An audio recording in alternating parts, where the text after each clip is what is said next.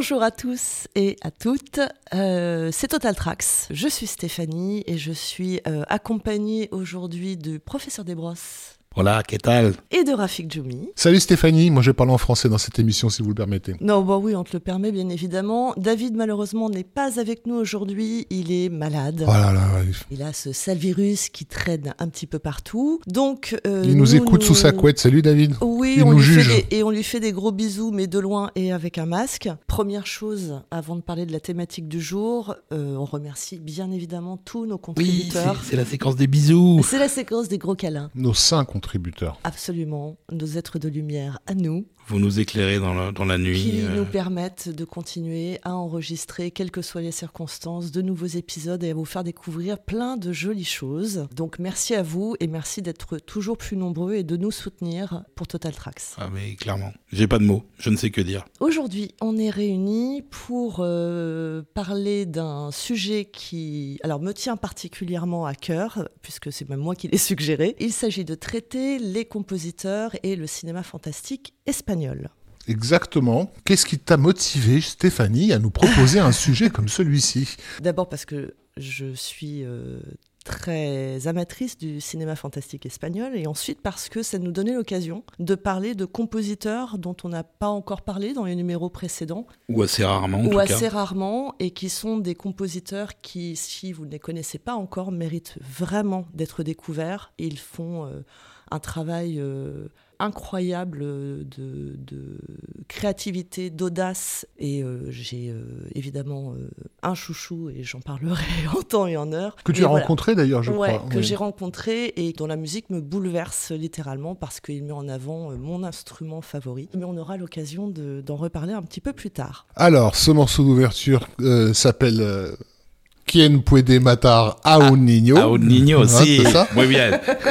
Bravo qui est une musique de Waldo de los Ríos, qui est un compositeur espagnol des années euh, 60-70. Donc c'est pas c'est pas la musique d'ailleurs qu'on a entendue, c'est juste euh, l'intro du disque. Euh, je sais même pas si lui a participé à ça. C'est un film euh, qui rentre un peu dans le genre. On va pas écouter de musique de ce film-là, ni des autres euh, euh, projets des années 60-70, tout simplement parce qu'il y a presque rien qui est disponible en disque. Donc on va démarrer un peu plus récemment. Nous, on va vraiment effectivement s'intéresser dans, cette émission et dans la suivante à l'explosion qu'il y a eu euh, à partir de la fin des années 90 dans, dans le cinéma euh, espagnol. Mais pour arriver euh, à, à cette date-là, il faut aussi savoir ce qui s'est un peu pa- Passé passé, avant, en fait. Voilà. Tout à fait. Euh, pourquoi est-ce que l'Espagne bénéficie d'un cinéma, d'une identité dans le cinéma fantastique, euh, contrairement par exemple à la France, son pays voisin, qui, euh, on, on est les premiers à s'en plaindre depuis des, dé- des décennies, n'arrive pas à, à créer un, un label de, de, comme les Espagnols ont réussi à, à créer autour de leur cinéma. Ouais, et c'est pas faute d'avoir essayé pourtant. Et c'est pas faute d'avoir essayé, effectivement. Alors, le cinéma fantastique espagnol, je pense que la, chose la plus importante à comprendre, pour les plus jeunes d'entre vous, c'est que l'Espagne a été une dictature après la Seconde Guerre mondiale, donc sous la direction du général Franco et la mainmise absolue de, de, de, l'Église catholique euh, sur toutes les affaires du pays, ce qui, du coup, avait un, impact déterminant sur la production culturelle et l'impossibilité de faire des choses considérées comme euh, euh, trop politisées ou, ou, dégénérées. Et en fait, le fantastique a été une, une forme de porte d'échappatoire, une forme de, une manière de contourner la censure, euh, la censure d'État pour euh, pas forcément parler de sujets qui fâchent, mais les évoquer d'une façon très La mise en fiction étant de toute façon un subterfuge qui était déjà utilisé en littérature pour pouvoir faire la critique, euh, notamment sociétale ou politique d'un pays, on utilisait la mise en fiction et le fantastique notamment pour pouvoir parler de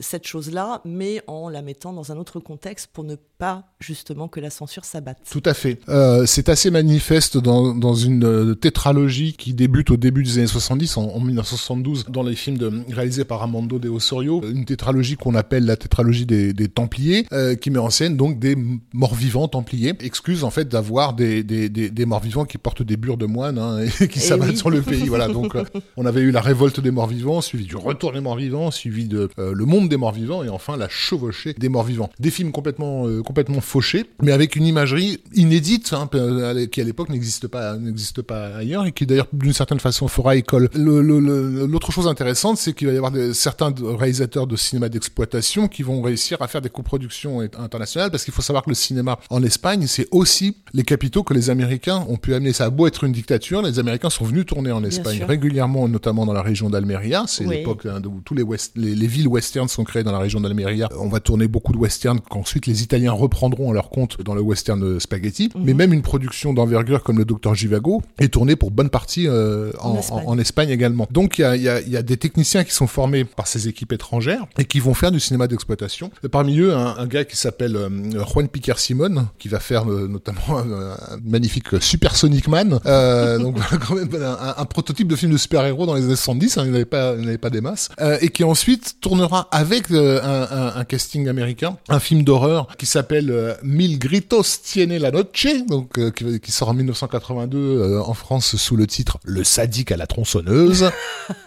Euh, qui est un, un, un, film païen, quoi, un, truc vraiment vraiment gorasse, avec euh, pour les amateurs un, magnifique euh, Paul Smith dans le rôle du jardinier tronçonneur. Et voilà, c'est un, un Z total, hein, il, la rend, mais par contre bien gore, avec aussi un enfant meurtrier mis en scène dans, dans ah le film. Et donc ça c'est intéressant parce que le, le film dont on a écouté la musique en ouverture était déjà un film qui restait célèbre pour sa façon de travailler l'image des enfants. Donc ce film, donc c'est les, les Révoltés de l'an 2000 un titre français un peu débile de ce film de, Narciso euh, Ibanez Serrador, dont le titre original donc est Quien puede matar a un niño? C'est-à-dire littéralement qui, peut, tuer, un, enfant. Donc il met en scène des enfants tueurs en fait, hein, enfin un couple pris au piège. C'est un couple qui se retrouve sur une île où les enfants ont pris le pouvoir, ont tué tous les adultes.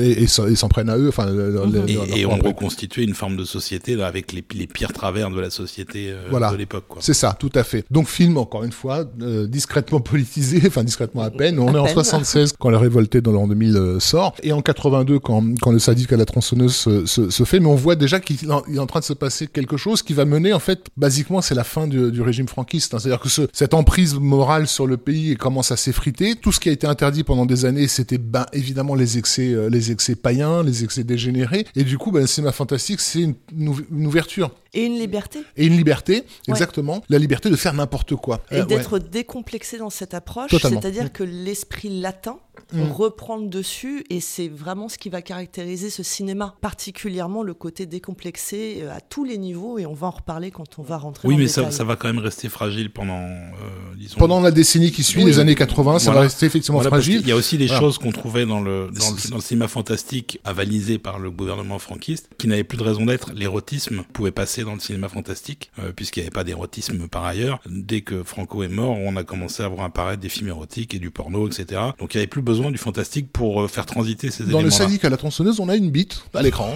parce que apparemment la, la censure espagnole autorisait le, le, le, phallus s'il était vu de profil, mais pas de face. Ah, euh, ça, c'est intéressant. Je viens d'apprendre quelque chose. Parce qu'il n'est pas offensif, en fait, de profil. Il, vient pas vers toi. Les années 80 sont les années de ce qu'on va appeler la Movida, donc un mouvement culturel de progressive libération des mœurs, on va dire, mhm. voilà, euh, d'où va émerger un cinéaste bien connu aujourd'hui, donc d'un cinéma païen, qui est celui de Pedro Almodovar, qui va être la première manifestation que, quelque, basiquement Franco est mort. Ça y est. Euh, il n'est pas tout à fait, mais on, est déjà en train de l'enterrer. Voilà.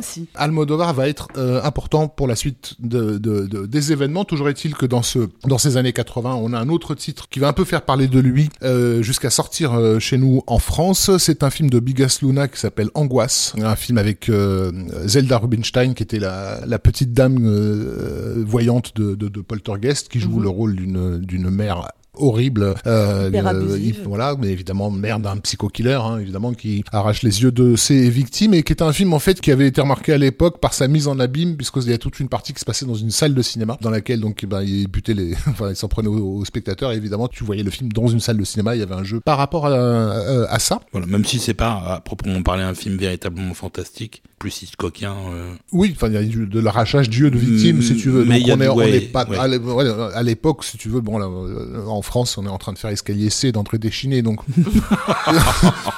c'est vrai qu'on avait une tendance à considérer Angoisse comme un film fantastique. La même année qu'Angoisse, par contre, un autre film espagnol qui lui ne va pas sortir en, en, France, et je pense parce que il aurait pour le coup vraiment euh, fait scandale, euh, c'est le film euh, Tracel Cristal, donc Prison de, de, cristal de Agusti Villalonga, qui est un, joyeux film dégénéré, hein, donc que j'ai découvert pour ma part à l'étrange festival, à l'époque où il se spécialisait dans les film genre What the fuck am I watching right now, tu vois, qui raconte l'histoire assez bucolique d'un ancien officier SS euh, pédophile. Ah bah qui, déjà là euh, on a. non mais tu vois, t'as trois mots bucolique, SS et pédophile. Et pédophile. Et qui donc, chercher l'erreur. Qui a refait, euh, qui a refait sa vie sous une sous une nouvelle identité en Espagne, mais qui continue de temps en temps à se trouver un gamin qui l'emmène dans sa cave pour pour pour se remettre à le à le, à le torturer joyeusement. Voilà, mais très discrètement, faut pas que oui, ça se sache. Un grand nostalgique voilà. finalement. Euh, Jusqu'à ce que, euh, euh, rongé par le remords, il tente de se suicider, se rate et se retrouve en gros coincé, enfin handicapé euh, moteur et coincé dans une espèce de machine qui le maintient en vie. Mhm. Et sa femme euh, engage un type pour s'occuper de lui et ce type se trouve être une de ses anciennes victimes et va se jouer entre les deux un jeu extrêmement pervers où ce jeune homme va perpétuer les meurtres en fait que, que, que ce, que ce nazi faisait. Donc voilà, le film hyper léger, tu, tu sens comme ça, ça va cartonner dans le monde entier, on va le sortir ça passera sur Disney Channel sans problème. Qui d'ailleurs, pour ceux qui ont été attentifs au pitch, auront vaguement reconnu une trame similaire à un réalisateur qui est relativement sensible à la question de la torture d'enfants, qui est Brian Singer, et qui avait fait euh, ce film qui s'appelait Un élève doué, euh, mhm. qui racontait peu ou prou la même chose en fait, voilà, et qui je pense avait vu Tracer le cristal. Qui était une adaptation de Stephen King, je crois. Oui, oui, mais à la vision d'un élève doué, ceux qui ont vu Tracer le cristal savent de. ça fait bah, résonance quoi. Je pense que Brian Singer a passé quelques nuits devant euh, sa VHS. Si j'en parle de Tracer le cristal, c'est c'est pas pour vous inviter à voir, à voir le film qui personnellement je trouvais un peu un peu pénible, mais parce que euh, on a un compositeur qui est euh, Javier Navarrete qui fait un peu ses premières armes dans, dans ce film-là et qu'on va très régulièrement retrouver, retrouver tout à fait. Euh, dans, dans le reste de, de l'émission. Donc, je fais le plus vite possible pour en arriver à notre premier morceau. Euh, parce qu'on n'a pas d'extrait pour tracer le cristal. le score apparemment n'est pas sorti en disque. Donc du coup, on n'a rien à vous faire écouter. Et donc, euh, on arrive au début des, années 90. Et si je parlais tout à l'heure de l'importance de, Pedro Almodovar, c'est parce que Almodovar est un gros fan de cinéma euh, gothique et de cinéma euh, fantastique. Mais déjà à l'époque, il est un peu coincé par son image de, réalisateur de comédie un peu fofolle, qui l'empêcherait en fait de faire un cinéma ouvertement d'horreur. mais ce qui ne l'empêche pas par contre d'en produire. Pedro et son frère Agustin vont donc de temps en temps se permettre de produire de, jeunes réalisateurs, dont le plus remarquable est Alex de la Iglesia, euh, dont ils produiront le premier long métrage euh, euh, Action Mutante, donc un film complètement barré. barré, il faut le dire, voilà. à la fois comédie parodique et en même temps hommage à Judge Dredd, voilà ma matinée de, enfin bon, c'est indescriptible. Allez voir, il faut les voir. de toute façon, tous les films d'Alex de la Iglesia, on, parlera d'autres films de lui. Il faut les voir. Basiquement, on va avoir beaucoup de mal à vous raconter ce que c'est, à vous dire ce que c'est. C'est foisonnant, donc c'est très complexe. Une fois que tu le vois à l'écran, tu fais ah oui, ça fait sens. voilà. Celui sur lequel je vais le plus insister n'est pas un long métrage, mais un court métrage qui sort en 1994 et qui va vraiment faire l'effet d'un tremblement de terre dans le petit, dans la petite communauté fantasticophile espagnole. C'est un court métrage qui s'appelle Aftermath, qui est réalisé par euh, Nacho Cerda et qui est, euh, je pense, ce qu'on pouvait voir à l'époque de plus terrible en termes de noirceur et de gore. Je l'ai découvert aussi à l'étrange festival d'ailleurs. Ah bah, il a même, il a même réussi à choquer des spectateurs de l'étrange festival de l'époque, c'est pour dire à quel point on est vraiment arrivé très très loin.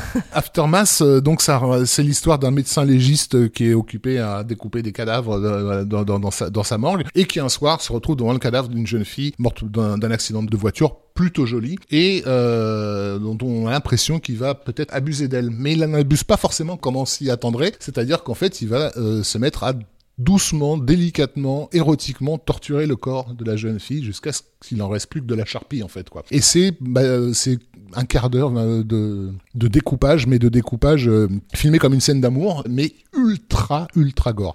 Euh, et très malsain. Très hyper malsain à tout point de vue. Euh, je peux même le, spoiler. Hein, il, a, il finit par prendre le cœur de la, de la jeune fille et de l'emporter avec lui. Et à, ce moment-là, on se dit ah bah il y a un reste d'humanité dans ce monstre quoi. Et, et, et, la scène suivante, en fait, il est en train de donner le cœur à son chien.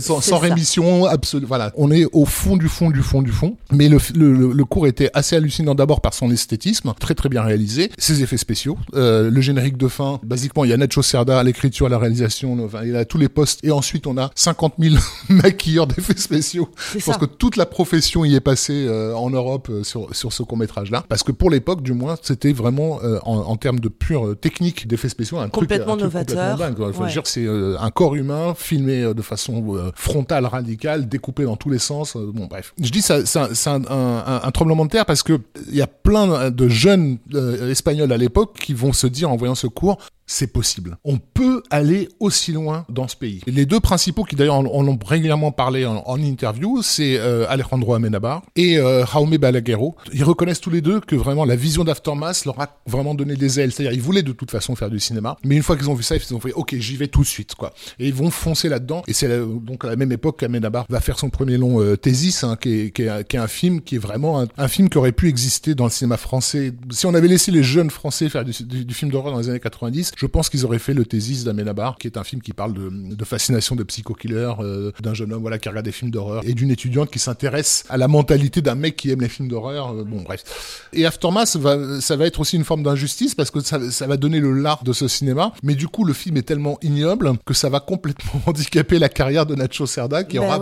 un mal fou à, monter, à, monter la pente et, à, pouvoir faire un long métrage. Ce qui est intéressant avec ce que tu dis, Rafik, c'est que précisément ce court métrage qui euh, change la donne littéralement parce que elle ouvre toutes les voies dans un cadre extrême. Ce qui est intéressant, c'est la manière dont tout ceci va se retrouver et se répercuter. Et la particularité du cinéma fantastique espagnol, c'est dans, le, dans le, la notion du jusqu'au boutisme mais justement au niveau psychologique. Ce que tu racontes, c'est effectivement un, un, truc extrêmement pervers, et ce qui va fasciner et nourrir tout le cinéma fantastique espagnol. C'est, on va en parler, euh, l'influence du gothique et comment on la retrouve dans ce cinéma-là, avec tous les éléments horrifiques et avec une certaine esthétique. Mais au-delà de ça, c'est la psyché euh, de l'être humain qui est en filigrane, toujours en décryptage. Mm. Ce que va ouvrir Aftermath, c'est le fait de dire on peut traiter ce sujet-là de manière extrêmement visuelle, mm. extrêmement graphique, et on peut y aller. À fond, oui, c'est ça. Euh, et voilà, il n'y a, plus,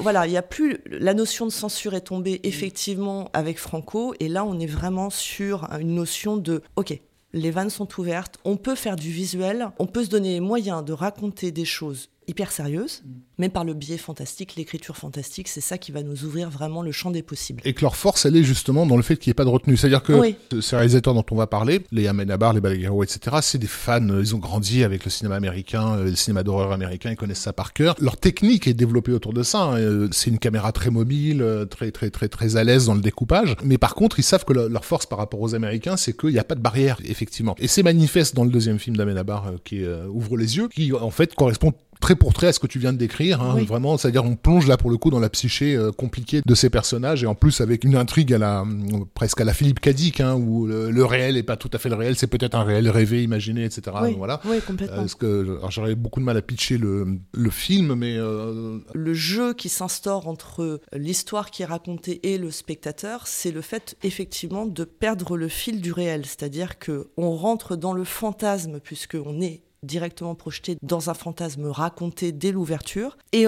peu à peu, nous-mêmes, on ne sait plus euh, si ce qui nous est raconté est effectivement ce qui s'est passé ou si on est toujours dans le rêve de César ou est-ce que... Enfin voilà, on est sans arrêt sur le fil, sur la brèche. Sachant qu'on rajoute encore des niveaux de réalité et de rêve. Et On, rajoute des niveaux de réalité. En fait, c'est vraiment... Sans vous spoiler la fin du film. Voilà, c'est vraiment le principe même de l'écriture fantastique mise en image, avec ce que ça peut comporter d'audace us. Et ça aussi c'est une des grandes particularités de ce cinéma espagnol, c'est l'audace de euh, complexifier un récit en, je pense, comptant sur l'intelligence du spectateur pour suivre et pour accepter d'être euh, mis à mal dans ce qu'il croit être le réel ou la vérité, mis à mal dans ce qu'il croit être le bien versus le mal. Abrel joue vraiment cette carte-là, mais c'est pas le seul film qui va le faire.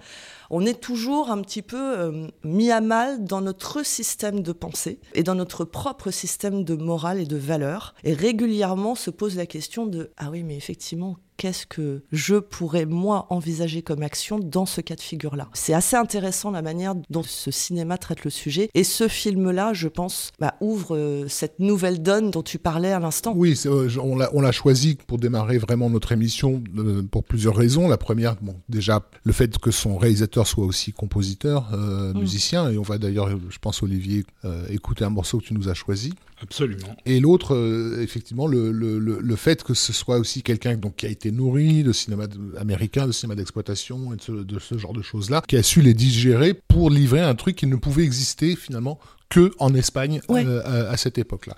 Le succès international du film va être suffisamment marquant pour que les gens réalisent qu'il se passe quelque chose en Espagne, que des stars hollywoodiennes s'intéressent euh, à ça, puisque euh, et pas des moindres. et pas des moindres, le couple Tom Cruise Nicole Kidman vont vraiment flasher sur ce film-là. Tom Cruise donc jouera dans le remake Vanilla Sky qui sortira quatre ans plus tard, et Nicole Kidman tournera avec Amenabar, un, un, film sur lequel on reviendra plus tard.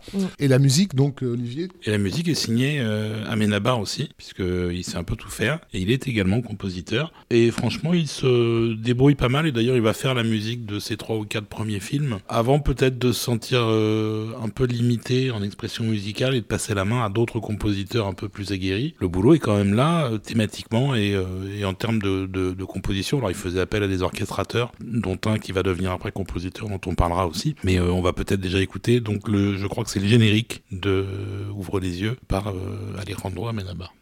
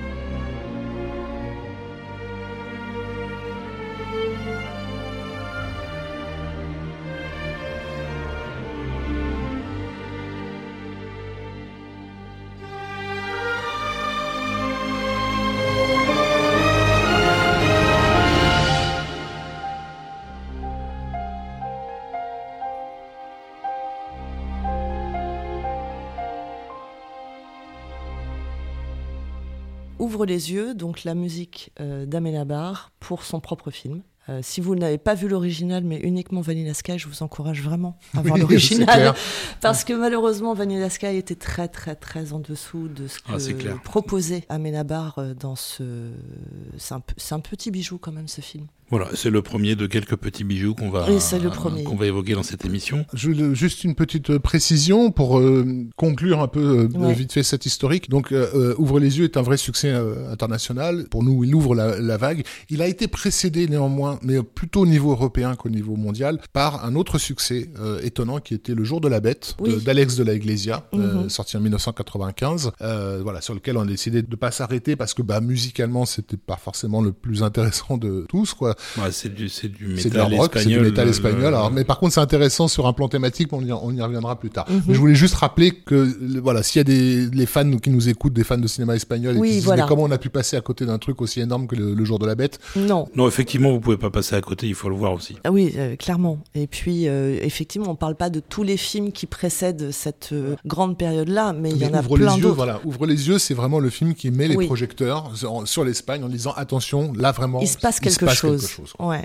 Alors, on enchaîne avec un autre film. Ouais, qui est un, qui est un film euh, un peu à part, même dans ce qu'on a choisi aujourd'hui, puisque c'est une comédie et c'est un film de fantasy en même temps. L'histoire d'un ado qui va se retrouver euh, projeté dans un monde de fantasy, euh, je crois qu'il prend la forme d'un barbare d'ailleurs. En fait, ouais, ce sont des, ce sont des gamins euh, qui jouent au jeu de rôle. C'est pour ça que les Espagnols de l'époque ont vraiment réussi à mettre dans leur cinéma toute cette culture que nous, en France, on n'arrivait pas à mettre. Quoi. Donc, c'est des gamins qui, qui voilà, qui des des rôlistes, dont un qui, qui, qui est vraiment très, très à fond dans son personnage et qui n'arrive pas à en sortir. Quoi. Le principe du film, le principe comique du film, c'est que lorsque le gamin est interpellé par sa mère euh, pour les choses communes, euh, courantes, etc., De sortir la poubelle ou ce genre de choses. C'est ce que tu vois à l'écran, c'est le guerrier, c'est le mec ça. hyper baraqué, euh, sorti des nouveaux barbares, quoi. Exactement. Alors c'est un film qui est pas sorti en, en- en- en salle en France, qui a été un peu expédié euh, parce qu'à l'époque les, les- les distributeurs qui pouvaient acheter ces, ces films-là n'avaient pas forcément d'espoir d'en faire quelque chose en salle. Il y avait définitivement que Pedro Almodovar qui fonctionnait au cinéma. euh. Ouais. Même les films d'Alex de la Iglesia a- dont on a parlé n'étaient pas des cartons. Euh, Non, il en- passait en un peu sous le voilà. radar, on va pas se mentir. Et euh, Le cœur du guerrier, il a été bazardé à Avoriaz dans section vidéo. Enfin vraiment, c'est un micro événement quoi. Et il est sorti directement à la location. donc c'est vraiment,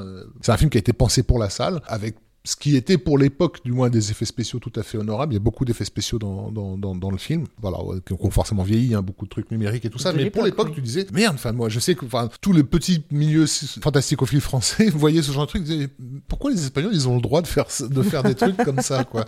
Et, et, et- et pas nous. Euh, mais si on a, si on a gardé euh, ce titre dans, dans notre thématique, c'est aussi par rapport à la musique. C'est clairement par rapport à la musique. C'est le premier score un peu remarquable hors de d'Espagne de- d'un compositeur qui va faire une grande carrière derrière qui s'appelle Roque Bagnos. Il avait déjà une petite dizaine de films à son actif avant, dont euh, le premier Torrente, donc c'était pas quand même. euh, Ah, c'était pas un c'était c'était pas rien. C'est un gros Euh, carton.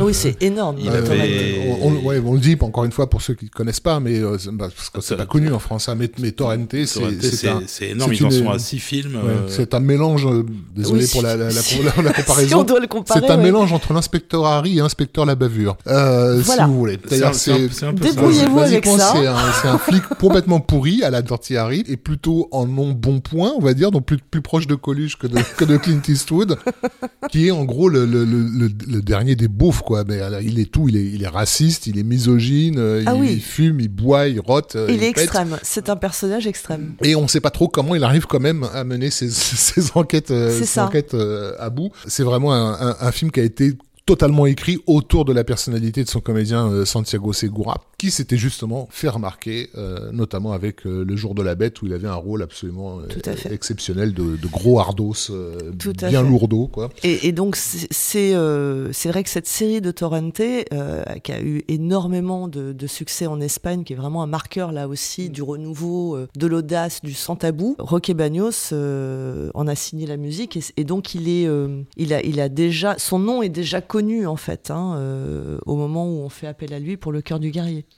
Oui, il avait déjà, déjà travaillé avec euh, son collaborateur le plus précieux, qui était euh, Alex de la Iglesia, euh, sur euh, Mort de rire, Muertos de Risa, qui est un Muertos de Risa. qui, Ouais. qui, pour le coup ne rentre pas dans le, dans le scope de ce qu'on évoque aujourd'hui, mais on en reparlera certainement à un moment donné. Euh, on pourrait tout à fait faire un épisode sur la comédie espagnole. Et donc là, il nous fait un score de films de fantasy, euh, de d'heroic fantasy, avec euh, les moyens qui ne sont pas accessibles en France à l'époque euh, à un compositeur qui travaillerait sur un projet comme ça, qui est un projet où il n'y a pas énormément de budget, c'est pas euh, pas un gros film, euh, euh, mais en Espagne, on peut trouver un orchestre et un compositeur qui est capable d'écrire pour orchestre et pour chœur et de faire un truc assez massif quand même. Et vous allez voir que c'est du du c'est un petit peu velu quand même le Corazon del Guerrero. Allez, on écoute.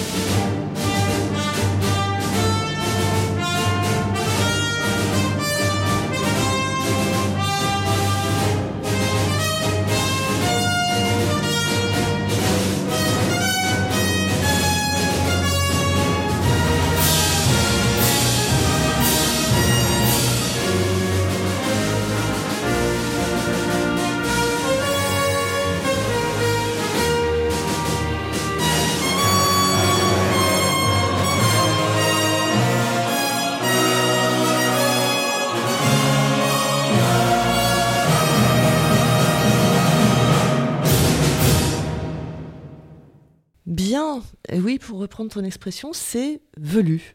Oui, J'aime j'aime bien cette expression. Oui, un petit peu velu, oui. C'est un petit peu velu. Et, euh, et donc c'est réalisé par Daniel Monzon, donc c'était je crois le premier long métrage, euh, qui va en faire 7 ou 8 euh, après, il est toujours en activité aujourd'hui, et c'est un des collaborateurs habituels de Rocky Bagnos, qui a fait, je crois, la totalité de ses films. Donc euh, c'est aussi une belle histoire qui commence à ce moment-là. Alors, Voilà, et ce qu'on vient, ce qu'on vient d'entendre, voilà, c'est la, Rocky- version euh, concert, euh, réenregistrée ultérieurement parce que le son est et nettement plus de meilleur. synthé dans le score original, non? Il y avait un peu de synthé par moment, mais il y avait aussi du, du full Oui, oui, orchestre. du- bien sûr. Tu nous as parlé donc de la collaboration Roque Bagnos et euh, Alex de la Iglesia sur euh, Muertos de Risa, qui donc, je- on va dire une nouvelle fois, est un, un chef-d'œuvre, Ah un oui, film oui, voilà. voilà, Regardez-le. ha- hallucinant. Vraiment. Qui en fait, euh, voilà, Alex de la Iglesia, au lendemain du jour de la bête, va cumuler les, les succès, hein, les cartons. Ça compte pour une carrière d'avoir des films qui sont faux. vus par le public. Les films d'Alex de la Iglesia marchent très fort en, Oui. en, en Espagne. C'est clair. Et Roque Bagnos reste avec lui Ouais. et, euh, et va faire aussi certaines de ses meilleures partitions dans les films à venir de- d'Alex de la Iglesia. Dont, euh, dont celui qui nous intéresse, sur Oui. lequel on, a décidé de s'arrêter, hein, qui est euh, Mes chers voisins. Oui, la La Comunidad. Comunidad, qui est un film pour lequel j'ai eu la chance à l'époque de rencontrer euh, Alex de la De lui faire d'ailleurs, euh, je raconte l'anecdote parce que euh, ce sera l'o- l'occasion de le faire, j'ai jamais fait. Je lui ai fait un compliment qu'il a euh, pas mal pris, mais il, il- a été ter- terrassé par le compliment et j'ai senti quelqu'un qui avait presque peur de ce que je venais de lui dire en fait. Il disait qu'entre Muertos de Risa et la Comunidad, il prouvait qu'il était l'équivalent d'un Billy Wilder en Europe. Et il, m'a regardé en mode, enfin, genre, tu peux pas dire un truc pareil, C'est trop possible. énorme, quoi. Parce qu'il considère effectivement que Billy Wilder est un, un géant. Et il me dit, mais moi, je suis juste, juste un clown dans une machine à laver. C'est- très lui, Voilà, je trouve, de répondre lui. ça. Et qui faisait d'ailleurs référence à une pub célèbre en Espagne dans les années euh, 80. Et je le dis parce que, en fait, j'ai jamais, jamais connu le fameux de l'histoire. Mais des années plus tard, il va faire un film, La Chipsa de la Vida, qui est un quasi remake d'un film de Billy Wilder, euh, euh, en l'occurrence, le, le gouffre euh, aux chimères. J'ai pas la prétention d'y être pour quelque chose, mais enfin, le, quand même, j'étais, je crois, le premier à lui dire que euh, il était dans la lignée de, de Billy Wilder. Et la Comunidad, donc, c'est une forme de, de comédie euh, Hitchcockienne, en fait. Hein, C'est ça. Donc c'est un, agent immobilier, donc interprété par euh, Carmen Maura, qui euh, a l'habitude d'utiliser les appartements que- qu'elle vend pour euh, pour rencontrer ses, ses amants et qui, à l'occasion d'une de ces parties de Jean en l'air, découvre en fait qu'il y a un vieil homme qui est mort dans l'immeuble qu'elle fait visiter et qu'il a laissé une énorme fortune bien cachée dans son parquet. Et elle décide bien évidemment de se prendre ce, ce magot. Sauf que ce qu'elle ignore, c'est que tout l'immeuble est au courant euh, que- que de l'existence de ce magot et qu'ils attendaient tous la mort du vieux Et qui vont tous essayer de le choper. et qu'elle est prisonnière de cette gentille communauté de gens tout à fait bien comme il faut, mais qui la laisseront pas Complè- sortir vivante de, de, de, de ce piège. Qui dit euh, comédie Hitchcockienne dit par la force des choses beaucoup d'effets de mise en scène, beaucoup de d'exagération dans les dans les séquences et du coup une musique qui se met au, au, Au diapason. diapason. Ouais. Mhm. Et qui a, qui a déjà une patine euh, qu'on pourrait dire hollywoodienne, c'est-à-dire que c'est euh, un compositeur qui est déjà extrêmement à l'aise, qui a, qui a un niveau assez assez élevé, et qui en même temps ne renie pas son origine. Donc il y a quelque chose en plus dans la musique de latin qui match ce qu'il y a de plus euh, que le trio Hitchcockien dans le film, qui est aussi le côté latin d'Alex de la Iglesia. Cette acceptation de des excès et de tout ce qui est euh, extrêmement émotionnel. Et ça va ça va être le cas pour quasiment tous les films qu'on va évoquer après. Il y a un- il y a un- une spécificité latine où on n'a pas le même rapport à l'émotion, où elle est beaucoup plus à fleur de peau, est beaucoup plus enflammée, et beaucoup plus. euh, beaucoup plus visible. Et là encore, ça fonctionne sans tabou. Mais c'est le propre aussi euh, de, de ce qu'on va voir par la suite avec le côté gothique. Dans le gothique, il y a vraiment quelque chose de l'ordre de la sentimentalité. C'est ça que les latins s'approprient complètement parce que ça résonne pour eux. Ils n'ont plus peur de rien. En fait, ils n'ont plus peur euh, d'aller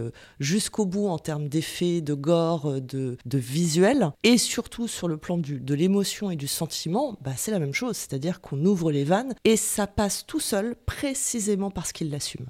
Alors, on reviendra sur cette idée euh, d'assumer euh, juste après le morceau euh, qu'Olivier nous a, nous, nous a préparé parce qu'elle est effectivement centrale euh, sur un film comme celui-ci. voilà, donc on écoute euh, On écoute, par euh, Avec plaisir, carrément.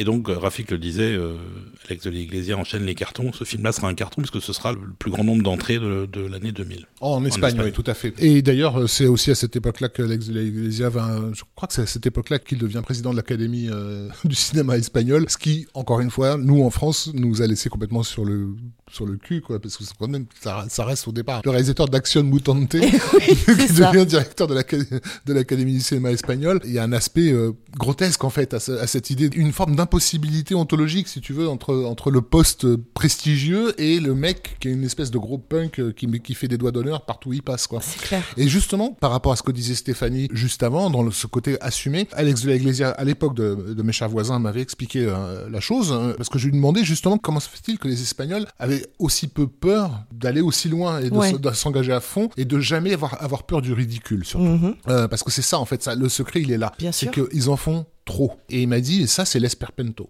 et que chose que à l'époque je ne connaissais pas. L'esperpento c'est un mouvement euh, littéraire et théâtral espagnol des années 20 qui justement joue euh, sur sur cette idée de du, du grotesque où toutes les formes d'expression sont poussées à un point tellement limite qu'elles en deviennent presque inopérantes, euh, ouais. mutantes en fait. Hein. Oui. Et Alex, lui, il avait sa propre vision de la, de la chose. Il me disait, je crois que nous, les Espagnols, on se considère comme la caricature de l'Europe. Et donc comme la caricature de la culture européenne. Donc en fait, on prend tout, tout ce qui leur plaît, tout ce qui les fait kiffer, ils le prennent et ils ils, ils, ils l'emmènent dans le, dans le grotesque, ils l'emmènent dans le caricatural. Ils, ils, poussent toujours à, ouais. les choses à bout. Et c'est vrai que c'est une définition idéale de, de, de, son cinéma parce que son oui, cinéma, c'est un exact... cinéma qui bouffe à tous les râteliers. Qui est hyper composite. Exactement. Ouais. Il comprend ce qu'il a, ce qu'il a emprunté, mais mm -hmm. il l'amène à un point tellement incandescent que tu te dis, mais personne n'est capable de faire ce qu'il est, ce que lui fait en fait quoi. Et c'est vrai que c'est le secret peut-être des Espagnols. Il est là dans cette. Je trouvais ça intéressant parce que nous, nous en France, on a la difficulté notamment euh, du cinéma français à faire justement du cinéma d'horreur euh, par exemple, c'est la peur du ridicule. C'est surtout oh là là, mais il faut il faut justifier, il faut que ce soit euh, socialement euh, juste, etc. T'as pas le droit de, de je sais pas mais... moi de, de, filmer les pauvres de cette façon. Non, mais si j'ai envie de filmer un clodo comme un clown, je filme comme un clown. Mais quoi. je mais je crois que c'est la c'est la grande force des Espagnols versus les, Français. En France, je pense que l'intellectualisme a pris le pas sur le sentimentalisme. C'est-à-dire que si intellectuellement on n'a pas la justification nécessaire, on fait tomber un tabou, on a peur du ridicule, on a peur d'être jugé comme étant grotesque ou illégitime, alors non, on ne peut pas y aller. Eux ne se posent pas cette question parce qu'ils n'abordent pas la problématique de la même manière, ils l'abordent émotionnellement. Donc il n'y a pas l'aspect moral, il n'y a pas la, la, remise en question de comment est-ce qu'on va me juger si j'ose aller là, ils y vont. Et ça résonne parce que en l'occurrence, ils n'ont pas peur d'être populaire dans le sens premier du terme, s'adresser au peuple. Il y a de l'arrogance et de la posture en France. Donc ah, c'est très, très compliqué. Très Alors que quand, quand, tu, quand, quand, tu quand tu t'es reconnu comme étant le clown, as, as, effectivement t'as plus peur Mais de exactement. rien. Mais c'est vrai, enfin ça même dans le cinéma, dans le polar français, on a ce problème. Hein, les, réalisateurs français en parlent. C'est vrai que c'est difficile de faire accepter au public français l'idée que des comédiens français puissent tenir un flingue parce mmh. qu'ils vont être ridicules. Mais en quoi ils seront ils seront ridicules? Pourquoi ils seront ridicules? Si t'as peur du ridicule, bah tu pousses à fond quoi. Et Vincent Cassel dans Doberman, à ah aucun bah, moment tu doutes que le mec il est en train de fourrailler tout le monde autour de, autour de lui quoi. Mais Doberman c'est un film esperpento. Ouais. C'est un, un, film qui se sait être une caricature ouais. et qu'on a rien à foutre et qui va, euh, et qui à, va. à 300 à l'heure. On aime, on n'aime pas. Bon, mais en tout cas, il y a ce mouvement euh, de vie, on va dire euh, primordial, qui est vraiment là, complètement euh, au cœur de ce cinéma espagnol qui nous intéresse là. Voilà, et c'est une ville qui va durer. Qui est, qui est, encore là aujourd'hui. C'est-à-dire oui. que le, le, renouveau du cinéma fantastique espagnol, qui démarre dans les années euh, 80-90, euh, est toujours bien vivant aujourd'hui. Tout à fait, ouais. Oui.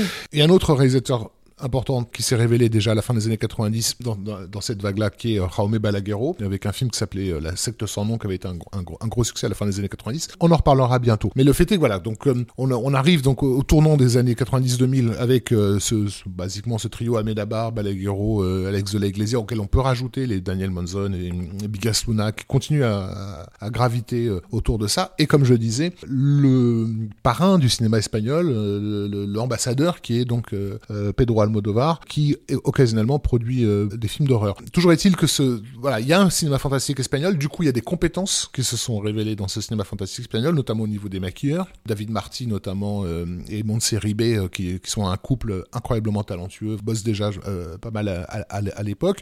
Je parlais tout à l'heure d'Aftermath et de ses effets de maquillage insensés. Du coup, il y a une structure de production un peu brinque-ballante, mais qui existe bel et bien, une sensibilité, et qui du coup va intéresser les petits producteurs un peu euh, un peu malins, notamment euh, Brian Usna et Stuart Gordon, euh, qui, qui, se sont fait connaître dans les années 80 avec des films comme Reanimator ou From Beyond, des adaptations plus ou moins réussies, on va dire, de l'univers de Lovecraft appliqué au marché du direct ou vidéo, et qui vont voir dans l'Espagne en fait la possibilité de tourner à peu de frais, en fait, encore moins encore moins cher des films qui, qui, qui devaient tourner difficilement aux États-Unis, et qui vont aller directement bosser là-bas en Espagne. Oui, en conservant leurs obsessions Lovecraft d'ailleurs. Totalement. Euh, Puisque le, le, film euh, à venir s'appelle Dagon. Littéralement. Hein. Voilà, c'est adapté de Lovecraft. Bon, c'est euh, très très loin de l'original, mais il y, a quand même une base, disons.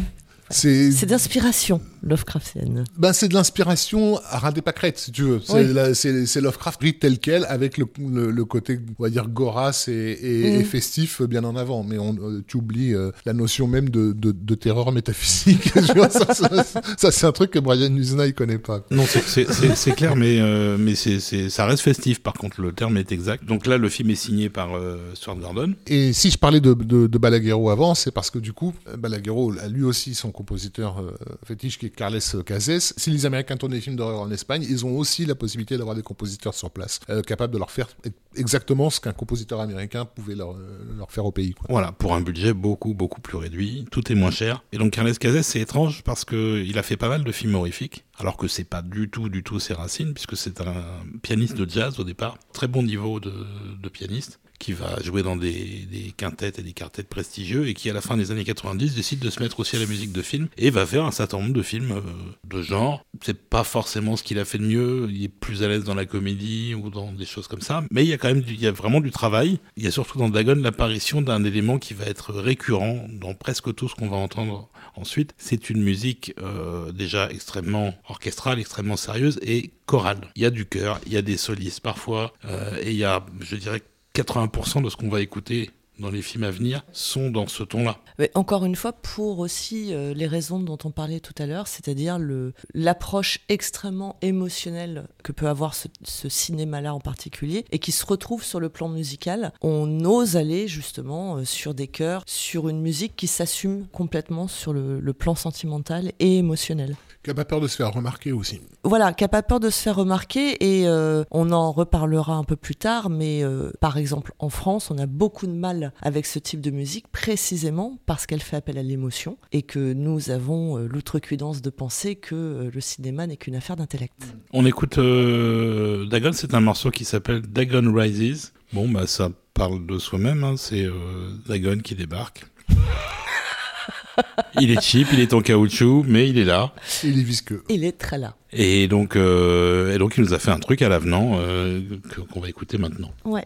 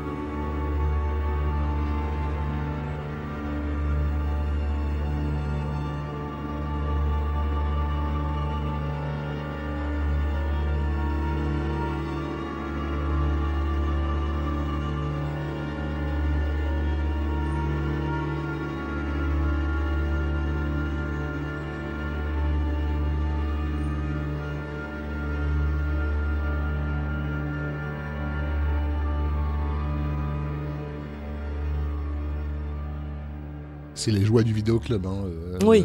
Dagon. On est, on est, on est bien d'accord. Je suis pas très sûr qu'il soit sorti au ciné en France d'ailleurs. Moi je l'ai vu en, en vidéo ça. Il y a aussi des films, films qui, qui, qui- qui se, qui se font. Et donc, comme je disais, Agustin Almodovar et Pedro Almodovar étant gros, gros fans de, de cinéma fantastique, euh, pas seulement espagnol, euh, vont ramener de, de leur voyage parce que c'est vraiment des- pour le coup, comme- quand je parlais de d'ambassadeur, c'est vraiment le cas. C'est-à-dire que euh, Almodovar, il a une responsabilité. Il représente le cinéma de son pays en fait. Ah, le non. complètement. Il est ambassadeur. Voilà. Et donc, du coup, ben, quand, quand- quand il voyage à l'étranger, ben, il, il rencontre beaucoup de, de gens. On va à sa rencontre, évidemment. Et de temps en temps, ben, il a des, des, des coups de cœur. Et au Mexique, pays voisin avec lequel l'Espagne entretient une histoire très, très, très profonde, ben, évidemment, il va remarquer tout de suite le talent d'un jeune homme qui euh, a fait un, un film qui s'appelle Chronos, qui va beaucoup plaire à Almodovar. Ils se mettront d'accord pour se dire, bon, écoute, ton, ton prochain film, euh, avec nous, tu le fais en Espagne. Oui, mais euh, le réalisateur de Chronos leur dit, oui, mais j'ai un, un deal avec les Américains de Miramax. Il est censé leur faire un film également. Donc, ce, ce Mexicain, Guillermo del Toro, va aller faire son deuxième film aux États-Unis. Ça va être une expérience épouvantable. Ce film Oui. s'appelle Mimic. Oui. Il est produit par les frères Weinstein. La sympathie, on va dire, avec les frères Almodovar reste. Et donc, comme promis, une fois qu'il a fait son, son film américain, il va vers eux pour faire un film en Espagne. Et ce film, c'est euh, El Espinazo del Diablo, donc Les Chines du Diable Les Chines du diable. dans lequel Guillermo va euh, presque d'une certaine façon répéter euh, ce qui deviendra son film le plus connu des années plus tard, qui est Le Labyrinthe de Pan. hein. Absolument. voilà, qui se passe pendant la guerre civile espagnole également, euh, qui met en scène un orphelinat dans lequel voilà débarque un gamin alors que le, on, on se doute que dans la campagne environnante, les bombes pètent dans tous les coins entre les nationalistes et les, et les républicains. Et cet orphelinat est hanté par le fantôme d'un enfant. Et le film se pose la question de savoir qu'est-ce qu'un fantôme, donc qui est né un fantasma, avec euh, cette analogie entre fantôme et fantasme, en Bien fait, sûr. voilà, euh, comme étant l'idée que le fantôme n'est que la perpétuation d'un sentiment qui n'a pas été mené à terme. Donc on revient à la question sentimentale. Et à, Euh, la, à la question psychologique, encore une fois, hein, euh, et, je, pense aussi que certainement ce qui avait séduit Almodovar à la vision de Chronos, c'est que on reconnaît très vite ce que nous, tous les trois à minima, nous appelons des auteurs, ce qu'on n'appelle pas du tout un auteur en France, mais ce qu'on appelle des auteurs, ce sont des gens qui ont un univers en propre et des obsessions. Et les obsessions de Guillermo del Toro se retrouvent dès Chronos, la fascination euh, pour le sang, euh, pour l'aspect religieux, pour effectivement tout ce qui est tout ce qui a attrait à la pulsion même de vie, et qu'on retrouve là. Là encore, le fantastique sert à pouvoir supporter l'histoire qui est racontée, parce que ça reste une histoire sur fond de guerre civile et de, et de, violence et de euh, violence au entre les quotidien. enfants, enfin, euh, sur les enfants en l'occurrence. Bien sûr. Et en fait, on, on viole littéralement l'innocence d'un enfant et on regarde cette histoire de fantôme au travers du regard de cet enfant. Donc on se retrouve projeté émotionnellement dans quelque chose euh, où on n'a pas l'habitude d'aller chercher, c'est-à-dire de l'émotion pure, une certaine forme de retour à l'innocence et de questionnement qui va avec. Pour ça que je parlais d'aspect psychologique, c'est-à-dire que on passe par une question euh, candide. Qu'est-ce qu'un fantôme? Qu'est-ce qu'un fantasme en, en filigrane? Mais et à quoi ça correspond? Et qu'est-ce que ça raconte? Et c'est une émotion effectivement qui doit s'exercer parce qu'elle n'a pas été résolue, parce qu'elle est attachée à un objet qui n'a pas été résolu. On a très bien résumé le film, je pense. Et il se choisit pour compositeur, euh, Guillermo. Il se... bah, alors aux États-Unis, donc sur Mimic, il a eu même Marco Beltrami, avec qui il va continuer un petit peu après d'ailleurs. Euh, sur cette production-là, il va choisir un espagnol euh, dont qui on a est- déjà parlé, dont on a déjà parlé, qui est Javier Navarrete. Oui. compositeur de Euh, Tracer le cristal. Voilà, qui va probablement composer pour euh, Les Chines du Diable un de ses meilleurs scores. Pas le meilleur, le meilleur est à venir, mais on va l'entendre aussi. Mais il va bien bien épouser la vision euh, assez gothique quand même de, Mm. de, de l'Espagne par Guillermo del Toro. Et on va donc écouter un premier morceau de Javier Navarrete pour euh, ce film qui s'appelle, je crois, Un Fantasma.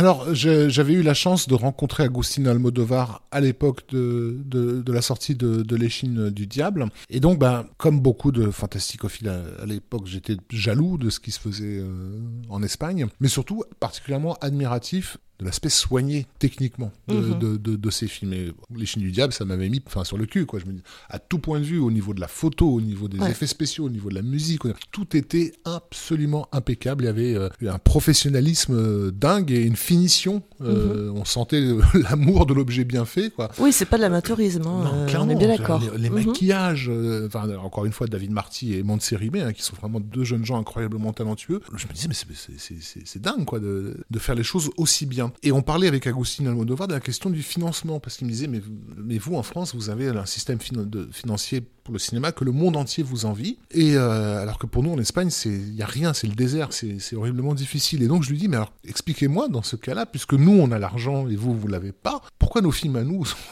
sont, aussi mal foutus et pourquoi les vôtres euh, ont une finition aussi impeccable? Et il a réfléchi un moment, il m'a dit, vous savez, je crois que à chaque fois qu'on fait un film, on a l'impression que ça va être le dernier. Et ça, ça m'a vraiment mis par terre, quoi. Parce que je me suis dit, bah oui, bah, le secret, il est là. Effectivement, s'ils ont l'impression que de l'année prochaine, ça sera fini, ils feront plus jamais de cinéma. Je dis, bon, bah, on va partir sur un feu d'artifice, quoi. Et donc, ça donne, ça donne des films impeccables, quoi. Alors qu'en, alors qu'en France, justement, si on a autant de merde à sortir, c'est justement à cause du mode de financement qui fait que les films sont conçus pour obtenir les aides. Oui, c'est ça. Oui, c'est ça. Euh, et non pour être des films à proprement parler. C'est-à-dire qu'à partir du moment où tu as touché les aides, le film, tu t'en fous un peu. Le tournage n'a même pas commencé et le truc est déjà condamné, en fait. Mais précisément, enfin, là encore, hein, je crois qu'on revient à la notion d'engagement Hein, sur le fait de, oui, sans doute que c'est la, motivation, c'est et si c'était le dernier. Et au-delà de ça, je pense qu'il y, y a, un principe même de ressources, c'est-à-dire leur audace, euh, euh, leurs émotions qu'ils arrivent parfaitement à assumer. Il faut donner une forme à tout ça. Peut-être qu'en l'absence de moyens ou sur le fait que c'est tellement compliqué d'obtenir un financement aussi minime soit-il par rapport à l'envergure et l'ambition de ces projets et de ce projet-là en particulier, bah justement, on va euh, utiliser le moindre et faire en sorte que ça ait de la gueule et que ce soit la hauteur de ce qu'on a envie de montrer et de ce qu'on a envie de défendre. C'est ça. Il y a un engagement. ça commence avec des plans de bombardement vus d'avion de, de, la campagne euh, la nuit avec cette bombe qui, a, qui atterrit au milieu de, de l'orphelinat. et sur un plan strictement technique, hein, tu, regardes ça, tu fais c'est juste impeccable. Quoi. mais alors que ah, Julien Dupuis, s'il était là, vous ferez exactement le cours. Ça a été fait avec des maquettes euh, très complètes. Tout un tas d'astuces, si tu veux. Bien sûr. Par contre, il y a une chose que tu peux pas acheter, euh, c'est le soin. Euh, il a fallu que ce soit hyper soigné. Donc voilà, on, peut, on, peut dire que voilà, si, si ouvre les yeux a ouvert le monde, les yeux du, du, monde sur, sur l'idée qu'il existait un, un, un, cinéma fantastique espagnol, Les Chines du Diable, c'est vraiment le film qui l'officialise. Quoi. Voilà, le cinéma fantastique espagnol, maintenant, il existe, il est là, il a cette identité, et, et je pense que voilà, la, la, la, la planète euh, euh, fantasticophile est obligée de prendre ça en, en compte, en compte mhm. ce qui va du coup bah, donner un boost aussi aux autres, qu'il s'agisse des Amenabar, des Balaguerro, etc., qui faut finalement bénéficier du prestige. Du rayonnement. Et du, du, raisonnement tout à fait de, de l'échine du diable. Donc on a dit tout à l'heure que hum, Balaguerro avait été approché par le couple Tom Cruise-Nicole Kidman, donc voilà, avec, le, avec, le, remake de Vanilla Sky, le remake d'Ouvre les yeux.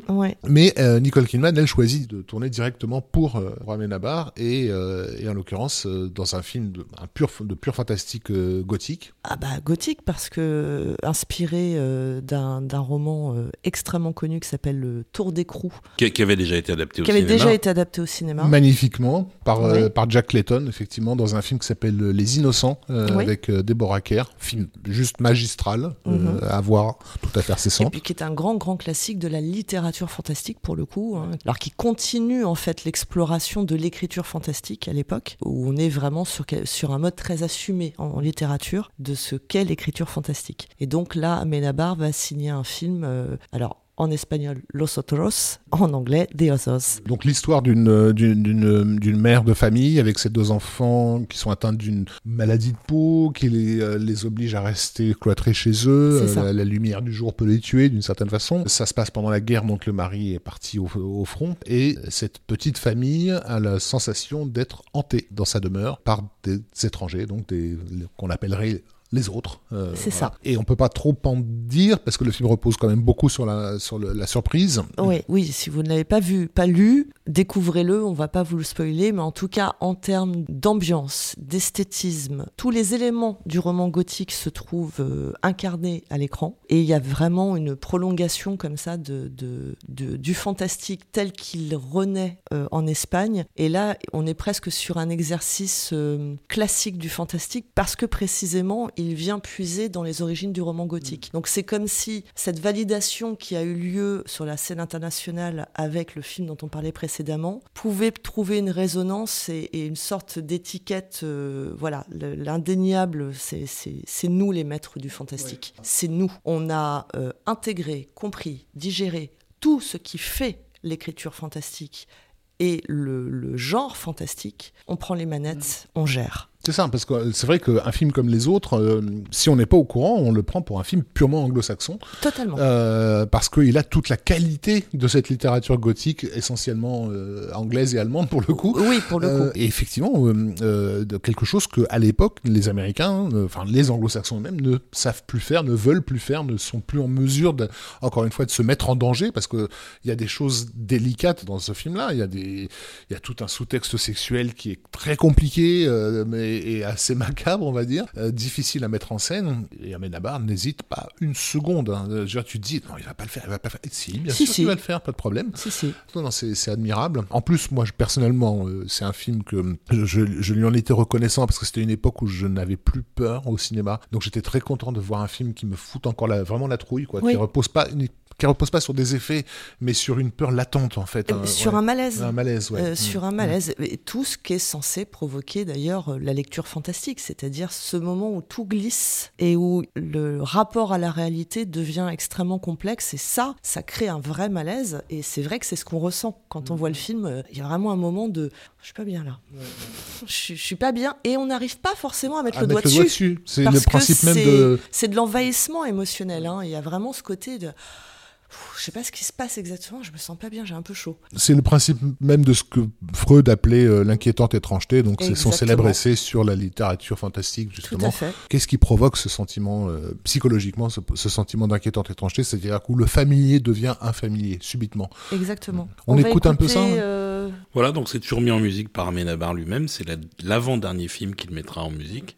le suivant, c'est Mara Dentro, et c'est encore lui qui fera le score, et après il passera la main à d'autres compositeur. Déjà, il y, a du, y a du progrès par rapport à Ouvre les yeux, c'est-à-dire qu'on sent qu'il est un peu plus aguerri, il a un peu plus de budget aussi en termes d'orchestre, donc ça sonne vraiment bien, sans pour autant être véritablement révolutionnaire. Mais euh, c'est de la bonne musique comme on voudrait aujourd'hui en entendre sur les films euh, et, où c'est finalement assez rare. Alors vous noterez que j'ai très très peu d'anecdotes sur tous ces films dont on parle euh, en termes de musique. C'est tout simplement parce qu'il n'y a pas tellement d'infos à être sorti d'Espagne sur cette thématique-là, sur tout ce qui est musical. Euh, donc il y, a quelques interviews des compositeurs, mais c'est à peu près tout. Et, du coup, ben, on manque un petit peu d'éléments pour vous raconter les anecdotes comme je le fais d'habitude. ça va pas empêcher qu'on va vous mettre la musique et qu'elle est bien. on écoute.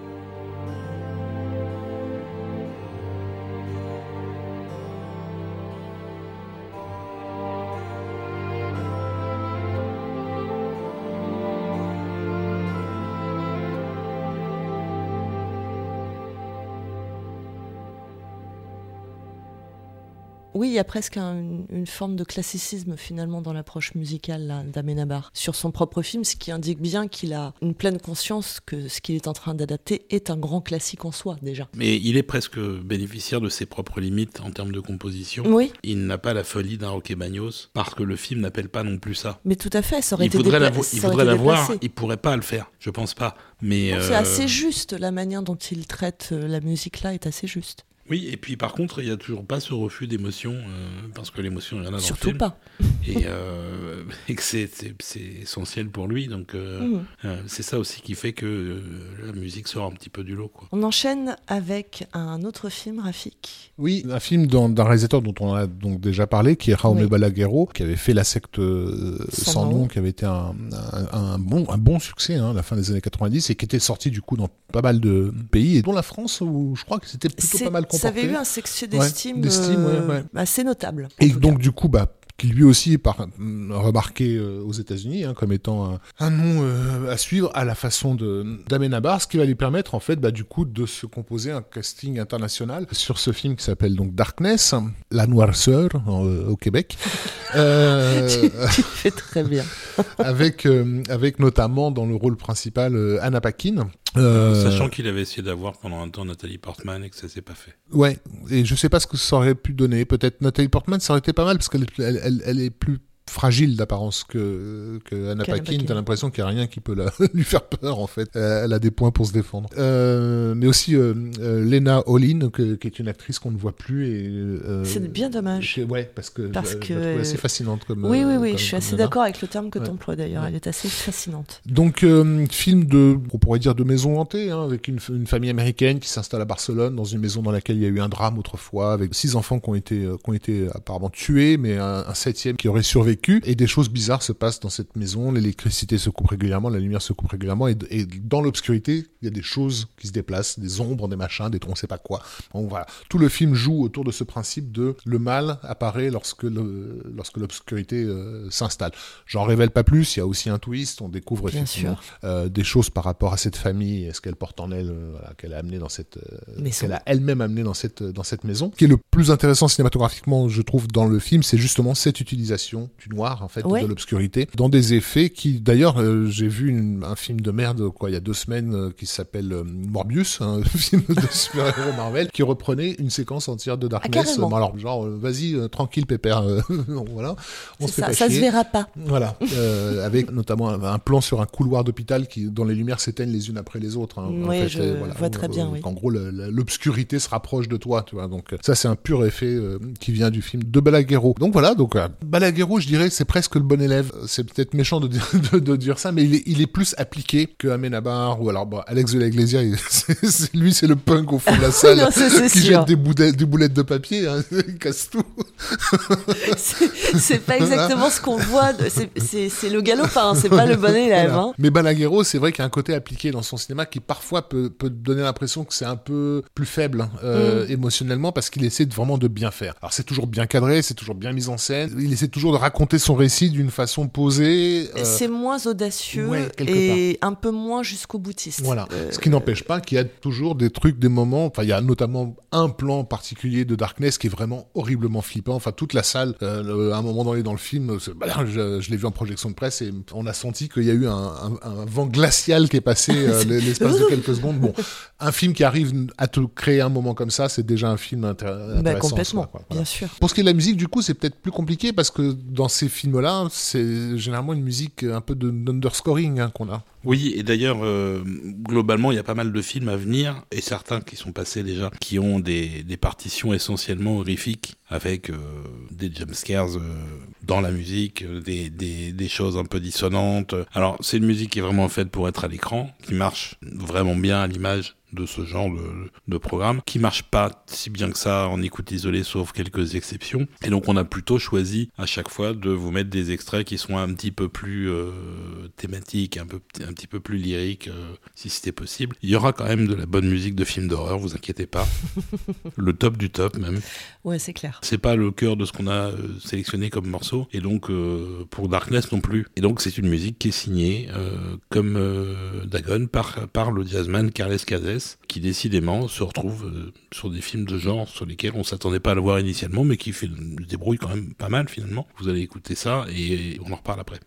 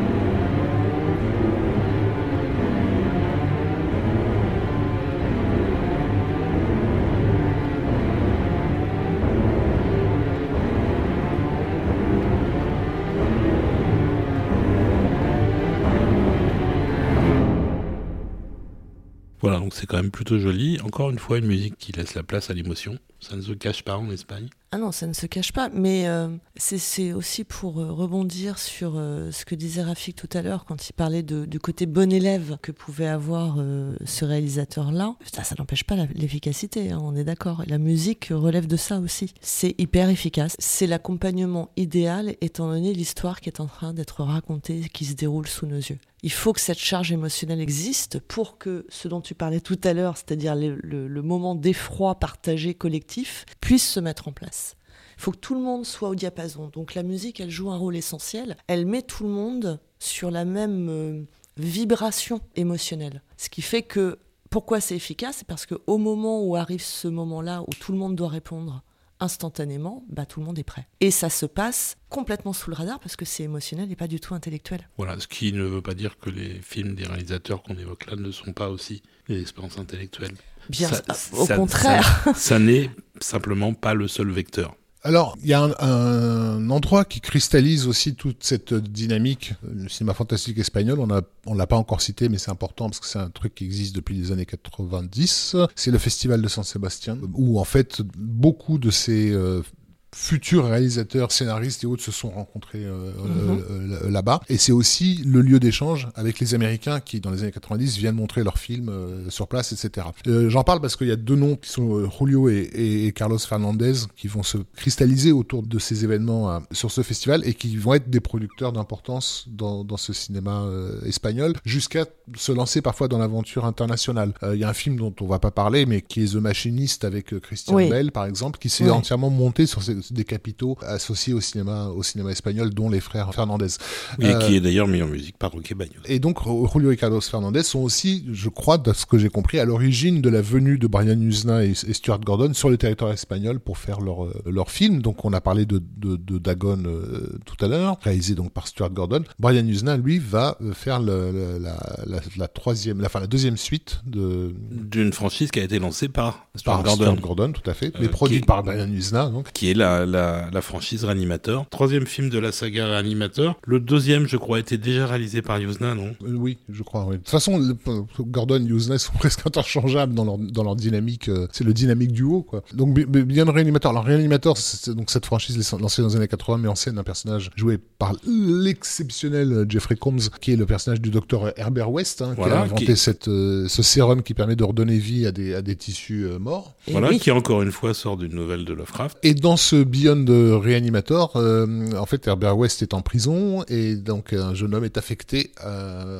en, tant que médecin à cette, à cette prison et il se trouve qu'il a un passé qui est lié à celui d'Herbert West et de là va se passer des choses, on va dire, et ce sérum va circuler dans, parmi les, les, prisonniers et créer les, les catastrophes qu'on imagine. Le film est pas forcément mémorable.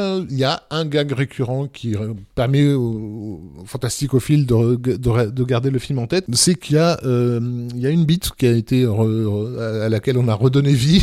on y revient, hein, on y revient quand même. Et qui en gros euh, mène, mène, sa petite vie durant le métrage euh, à la façon d'un Jerry, d'un Tom et Jerry, quoi, si tu veux, en se baladant dans les trous, dans les machins, en circulant dans, dans, la, dans la prison. Et ce qui reste le meilleur moment du film, c'est le générique de fin, en fait, euh, dans laquelle cette bite qui finalement s'est comportée comme une souris pendant tout, tout le film se retrouve face à un véritable rat qui est pas du tout d'accord avec cette concurrence déloyale et décide de, de se battre contre elle, hein, sauf que la bite sait faire du kung-fu.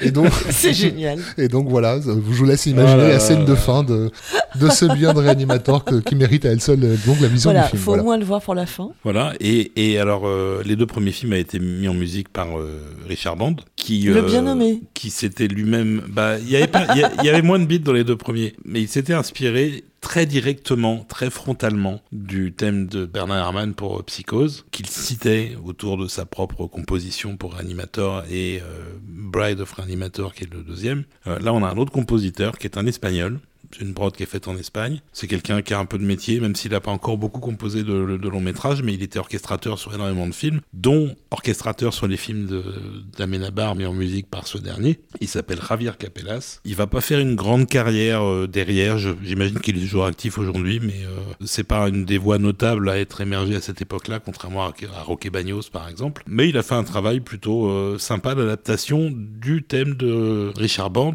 pour cette séquence de générique de fin. Donc on va écouter la musique du combat entre rat et la bite.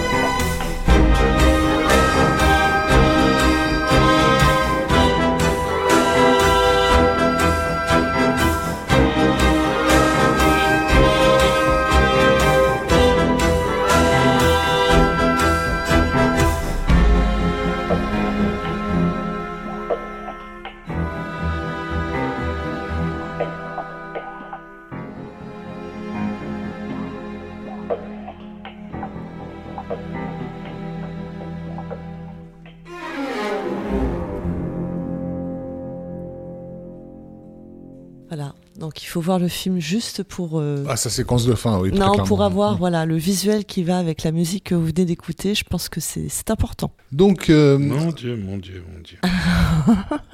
Ben, donc on, est dans une alternance euh, paillarde et gothique, hein, Tout à fait. Très, très, très clairement, puisqu'on va passer directement de Beyond Reanimator au film Fragile. Voilà. qui, est, qui, est, nettement plus sérieux. N'est-ce pas Voilà. Beaucoup moins de, de, de, de résurrection de tissu mort dans celui-ci, quoique ça reste quand même assez, assez gorasse euh, euh, par moment. Fragile, à nouveau, production un peu internationale d'un film réalisé par, par Jaume Balaguerro, avec une actrice qui à l'époque était vaguement connue, hein, Calista Flockhart. Euh, euh, alors vaguement euh, à l'époque, non, elle est complètement connue quand même. Oui, justement à l'époque, mais je veux dire ah par là, aujourd'hui, je sais même pas si les gens savent qui est Calista ah, Flockhart. Alors non, parce que je pense que les gens qui n'étaient pas là au moment de la de la série Ellie McBeal l'ont totalement oubliée parce qu'au final, elle n'a pas, même après cette expérience cinématographique là, elle n'a pas du tout percé en tant qu'actrice de premier plan oui, mais au elle, cinéma. Elle, avait plus besoin, elle s'est mise avec Harrison Ford si ma mémoire est bonne. oui. Voilà. Qui l'a totalement effacé. Laissons travailler les hommes. La vache. Mais à l'époque, elle est connue euh, du grand public, on va dire. C'est une actrice euh, populaire, rendue populaire par une série à succès qui s'appelle donc Ali McBeal. Et là, on la retrouve dans un, un rôle, euh, j'ai envie de dire, à contre-emploi par rapport à au personnage qu'elle incarne parce que Ali McBeal est une série de prétoires loufoques, si on doit la résumer, dans lequel elle, elle est euh, presque aux antipodes du personnage qu'on va lui demander d'incarner dans euh, Fragile. Le rôle d'une infirmière qui s'appelle Amy Nichols, qui travaille dans, dans un hôpital pour enfants sur l'île de, de, White, euh, et cet hôpital est sur le point d'être fermé pour insalubrité, et elle, elle, est là pour en fait s'assurer que les patients de l'hôpital puissent être évacués correctement, on va dire, et donc évidemment d'étranges incidents ont lieu, parce qu'il y a des présences fantomatiques, voilà, une présence paranormale normal parce que cette, cet hôpital a évidemment une sale histoire, euh, un, secret derrière la porte autour d'une personnalité donc fragile, d'où son titre. Ce qui est intéressant, c'est que fragile, c'est parce qu'elle a l'ostéogenèse imparfaite, ça. qui est la maladie des, os, de, tout à fait. De,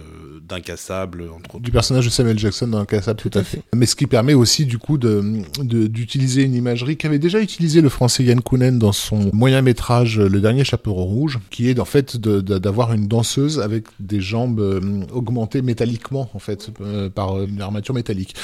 Une imagerie qu'on retrouve donc dans, dans Fragile ce qui est intéressant, c'est que euh, pour une fois, l'Espagne, le, fantastique espagnol, donne l'impression de suivre les Français, puisque donc euh, Fragile euh, arrive en, 2000, en 2005 et que l'année précédente, il y a un film français qui n'a pas marché en France, mais qui a cartonné en Espagne, qui s'appelle Saint-Ange, réalisé par Pascal Logier avec Virginie Ledoyen, qui racontait une histoire assez étrangement euh, similaire. similaire et mhm. avec une ambiance, par la force des choses, Pascal Logier ayant été nourri au même type de cinéma que Balaguerro, ben même esthétiquement, il y a, y, a, y a des renvois entre clairement entre, entre les deux films. Mais ce qui est intéressant, c'est qu'en l'occurrence, le film de Pascal Logier n'est pas vraiment marché chez nous et qu'en Espagne, ça a été un carton. Quoi.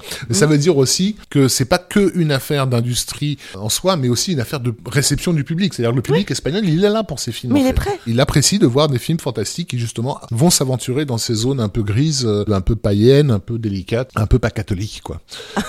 Exactement. Mais bon, étant donné de là où ils viennent, euh, historiquement parlant et d'un point de vue sociétal, c'est pas tellement étonnant. Alors, Fragile, c'est euh, c'est toujours euh, Balaguerro, ça n'est plus Carles Cazès cette fois. Il s'est offert les services du compositeur de films fantastiques espagnols de l'époque, qui est donc Roque Baños, toujours, qui va faire une très très belle partition encore une fois. Encore une fois, euh, on va plutôt écouter le côté émotionnel du film, qui est, euh, je trouve, particulièrement réussi dans la musique. Et je pense pas être le seul à avoir eu cette, ce sentiment, puisque le film a été récompensé pour son score euh, au Goya cette année-là. Les Goya, c'est l'équivalent espagnol des, des Césars, donc c'est une grosse récompense. On n'imagine pas film de Pascal Logier nommé dans la catégorie meilleure musique meilleure au musique, c'est clair. Et la, pas. et la musique du film de Pascal Logier était même pas composée par un Français, elle était composée par José Loduca, euh, qui est le compositeur de- des de- Evil Dead de, de Sam Raimi. voilà. Et c'est c'est marrant parce que Roger Bagnos se retrouvera plus tard à, À rentrer faire- dans l'univers de Sam Raimi également. fait, ouais. Voilà, donc on écoute euh, Fragile. Ouais.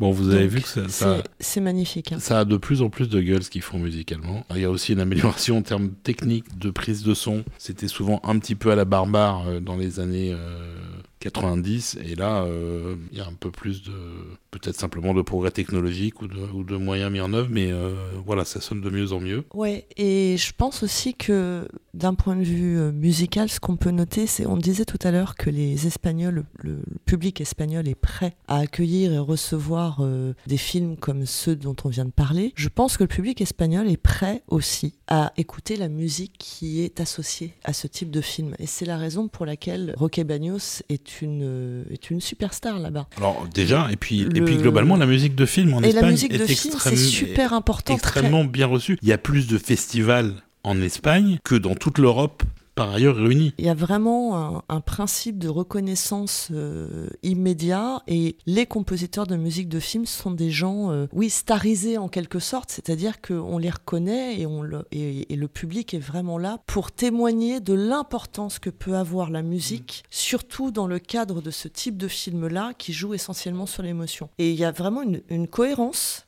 dans la manière dont le public euh, espagnol est finalement formé au genre fantastique. C'est un public euh, très cohérent. Donc, et c'est ce que c'est que de la musique de film. Il fait pas du tout l'erreur que commettent euh, tant d'autres de se dire la musique de film, c'est des chansons. Non, la musique, c'est de la musique et ça a une, une fonction accompagner émotionnellement le spectateur et agir au niveau sensoriel de manière à ce que l'on vive une expérience au cinéma. Stéphanie va peut-être un petit peu loin dans le dans l'appréhension du public, euh, enfin de la musique par le public, mais c'est vrai que en tout cas le cinéphile espagnol, lui, euh, sait l'importance bah, de, pas comme la ça, musique, si alors que euh, alors qu'en France, euh, c'est pas forcément le cas en fait. Souvent l'inverse, tu veux Il y a dire. pas mal de cinéphiles qui vont quand même laisser la musique de côté parce que ça les intéresse pas plus que ça en fait. Parce que c'est de la technique, Parce que c'est de la technique. c'est pas de l'artistique. Voilà.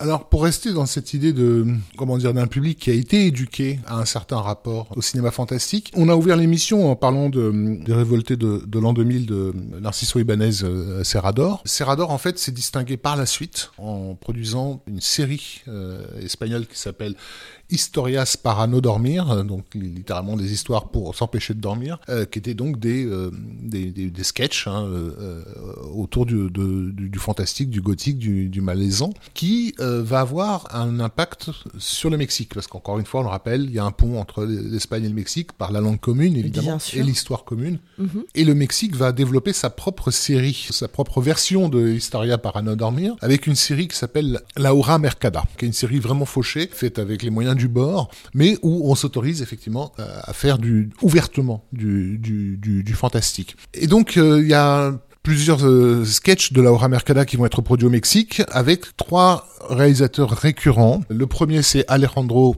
González Inarritu. Le deuxième s'appelle euh, Alfonso Cuaron et le troisième s'appelle Guillermo del Toro. Vous avez sans doute entendu déjà parler de ces gars-là, pas seulement parce qu'ils ont tous les trois eu l'Oscar, mais aussi parce qu'ils font partie d'un club qui s'appelle le Tequila Gang Mhm. euh, parce qu'ils se sont rencontrés à cette époque-là et qu'ils se sont plus jamais lâchés et qu'en gros d'une certaine façon ils cèdent le- les uns les autres dans leur carrière internationale respective, et notamment hollywoodienne. C'est important parce que donc il y a un épisode de La Hora Mercada coécrit par Guillermo del Toro et Alfonso Cuaron qui mettait en scène une petite fille qui rencontrait un pan en français, donc un faune. euh, les, les, les les deux sont acceptables. Euh, une petite fille qui rencontrait un faune dans les sous-sols de la de, de la ville et qui est un concept qui leur a suffisamment plu pour que Guillermo le retravaille pendant pendant des années et notamment euh, fasse des dessins régulièrement dans son dans ses petits euh, Dans carnets d'alchimistes voilà qui sont aujourd'hui devenus euh, devenus célèbres et qui va bien sûr de fil en aiguille mener à la constitution euh, de ce film qui est donc le labyrinthe de, de Pan qui est donc dans la pure continuité de l'échine du diable hein, comme Tout on le disait fait. tout à l'heure et qui va pouvoir se monter aussi grâce à des capitaux français parce que ben, y a, y a- voilà il y a une boîte qui s'appelle Wild Bunch qui joue un rôle certain dans la production de, de films euh,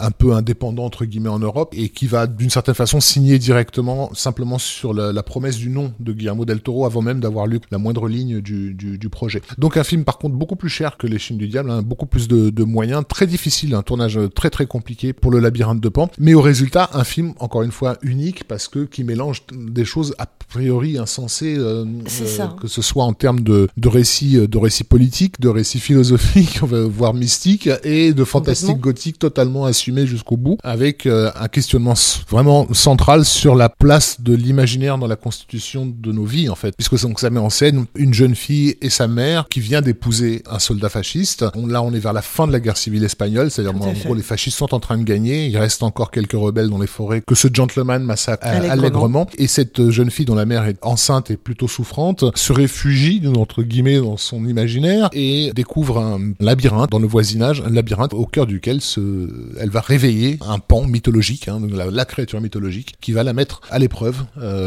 si elle veut euh, sauver sa mère en fait. Pas, pas seulement sauver sa mère, mais sauver son futur petit frère hein, qui euh, à, à naître. Et donc on va suivre les différentes épreuves de, de cette gamine avec un aller-retour constant entre ce que l'on pourrait considérer comme le réel et l'imaginaire, mais en réalité le film n'est ni dans ni dans l'un ni dans l'autre. Il nous pose bien la question de savoir que notre identité c'est celle à laquelle on croit. Et c'est un pur chef-d'œuvre. hein. Euh, Je pense que là, euh, il n'y a pas photo. euh, Et même en France, il est reçu et, euh, et intégré de cette manière-là. Tout à fait. Alors le film est présenté effectivement effectivement au Festival de Cannes. De toute façon, ça faisait, faut le dire, hein, parce que ça faisait longtemps que Cannes avait les yeux euh, bien rivés sur Guillermo del Toro. Par contre, il, ne, il repartira sans aucun prix. Faut pas pousser Et ça, ça n'a pas, pas été euh, médiatisé à l'époque. Euh, même Del Toro était pas au courant quand on le lui a raconté. Le président du syndicat de la critique a quand même fait une lettre à l'époque pour reconnaître qu'il était intolérable qu'un film comme Le Labyrinthe de Pan n'ait- pas eu le moindre prix, le, le moindre prix à Cannes, parce qu'en en fait, il y a eu une standing ovation. Donc le public cannois, en réalité, a déliré sur Le Labyrinthe de Pan. Alors à l'époque, le président du jury, c'était euh,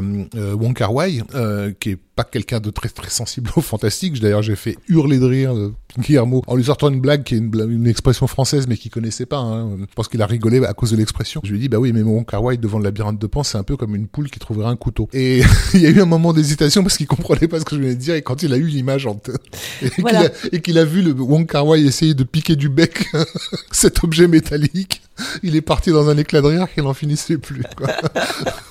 mais Oui, bon mais voilà. c'était, ça, c'était exactement ça. La résistance à l'émotion, hein, ça peut, ça peut, Mais ça par peut contre, il donner ça. il se rattrapera très largement aux Oscars, avec d'ailleurs un prix qui va être donné à David Marty et, et donc ces deux maquilleurs dont j'ai déjà euh, parlé, hein, ce oui, couple parce que le travail sur, talentueux. la- sur les créatures est absolument phénoménal. Tout à fait. Et euh, donc sur, sur, le, sur, le, sur le pan, bien sûr, mais aussi parce que euh, je trouve cette anecdote charmante. Quoi. C'est une fille euh, très petite. Elle est, elle est toute petite et toute fine, en fait. Vraiment, presque une gamine. Quand tu la vois de loin, tu penses que c'est un enfant. Elle est d'une délicatesse incroyable hein, dans, dans, dans, son, dans son travail, quand elle travaille de- avec ses mains. Et un de ses plaisirs personnels, c'était de créer des fées. Mais qu'elle faisait pour elle, hein, qu'elle mettait dans des bouteilles, euh, etc. Évidemment, on n'aimait jamais un mec comme Guillermo del Toro quand il est rentré dans son atelier. Il a vu ça et il s'est- voilà, il s'est mis à genoux, quoi, si tu veux. Oui, Donc ça. je veux des faits partout. Et Je donc- les veux dans mon je film. les veux dans mon film et je veux qu'on les bouffe. euh, voilà, quoi. il, il leur arrive toutes, sortes- toutes sortes de choses. Et le truc, c'est marrant parce qu'en fait, physiquement, euh, Montserrat, c'est une fée, en fait. Oui, Euh, c'est comme si, c'est comme si elle peignait. Elle a euh, la c'est- c'est- délicatesse. C'est semblable, en euh, fait. ouais, ouais. Elle a la délicatesse des fées. Alors voilà, pour ceux qui auraient vu le film, elle joue le rôle de Hellboy jeune dans le film Hellboy 2. C'est elle qui se brosse les dents au début, euh, voilà. Donc voilà, David Marty et, et qui sont euh, deux personnes incroyables que j'ai rencontrées euh, à l'époque et qui, euh, voilà, enfin, passionnés par leur métier, un peu trop d'ailleurs, c'est-à-dire qu'il faudrait de temps en temps qu'ils dorment un peu. C'est des gens qui Oui, sont capables de sont- bosser 18 heures non-stop sur, Oui, sur un maquillage. Ouais. Et ça se voit. ouais, ouais. Bien sûr. Donc film film magnifique, voilà qu'on va pas représenter parce que je pense que beaucoup de gens qui nous écoutent l'ont vu ou ont entendu On parler. espère, en tout cas. Voilà. Et qui va aussi se distinguer euh, très clairement hein, par son score, parce que je pense que ça fait partie des thèmes musicaux les plus connus du grand public pour un film espagnol euh, sur ce siècle. Mm, Très certainement, mais il y a une raison à ça, c'est que donc c'est encore euh, une fois le retour de Javier Navarrete. Ce sera sa dernière collaboration avec Guillermo del Toro. Et il va juste écrire son plus beau thème de toute sa carrière, à mon sens. Oui, qui est absolument. euh, bah, Voilà, il, a, il a absolument tout compris au projet et, Oui.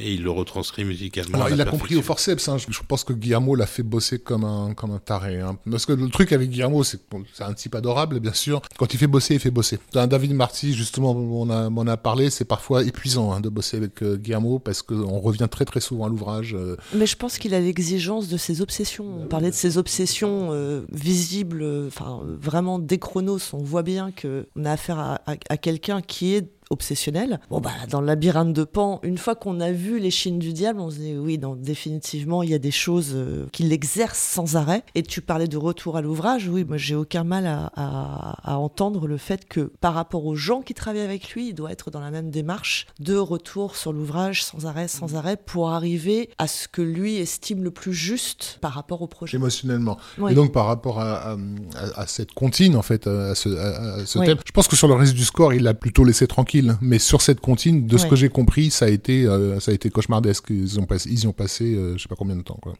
Tous les grands sont, euh, sont des obsédés de la perfection et vont faire travailler les gens jusqu'au bout. Euh, c'est les médiocres qui vont dire ouais, ah, il y a un micro dans Ça un coin du plan, ils font- ça, y- ils font ça pas gaffe, ils ouais. vont regarder les acteurs, ils font pas attention. Del Toro ou, euh, ou tous les autres qu'on a parlé de, du Tequila Gang ou euh, des gens comme Spielberg ne laissent jamais rien au hasard. Voilà, la Verrette, ça va lui ouvrir quand même un horizon international. Il va travailler pas mal aux États-Unis après. Euh, il fera un film avec euh, avec Joe Dante entre autres après la mort de Goldsmith. Il fera la suite du choc des Titans. Enfin, il fera quelques gros trucs quand même. Et il continue d'ailleurs encore aujourd'hui de partager son temps entre les productions latines et euh, les productions américaines. Donc on va écouter un On extrait écoute. du Labyrinthe de Pan Ah bah oui. euh, qui s'appelle Una Princesa.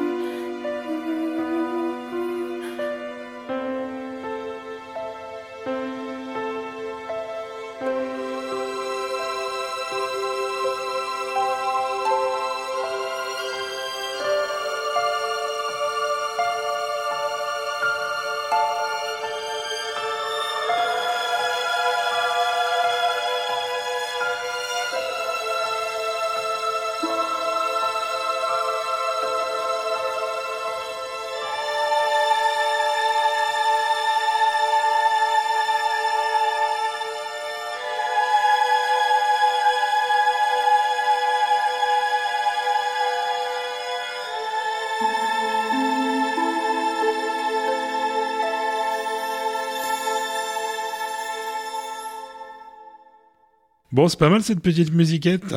C'est ça. On a essuyé nos larmes.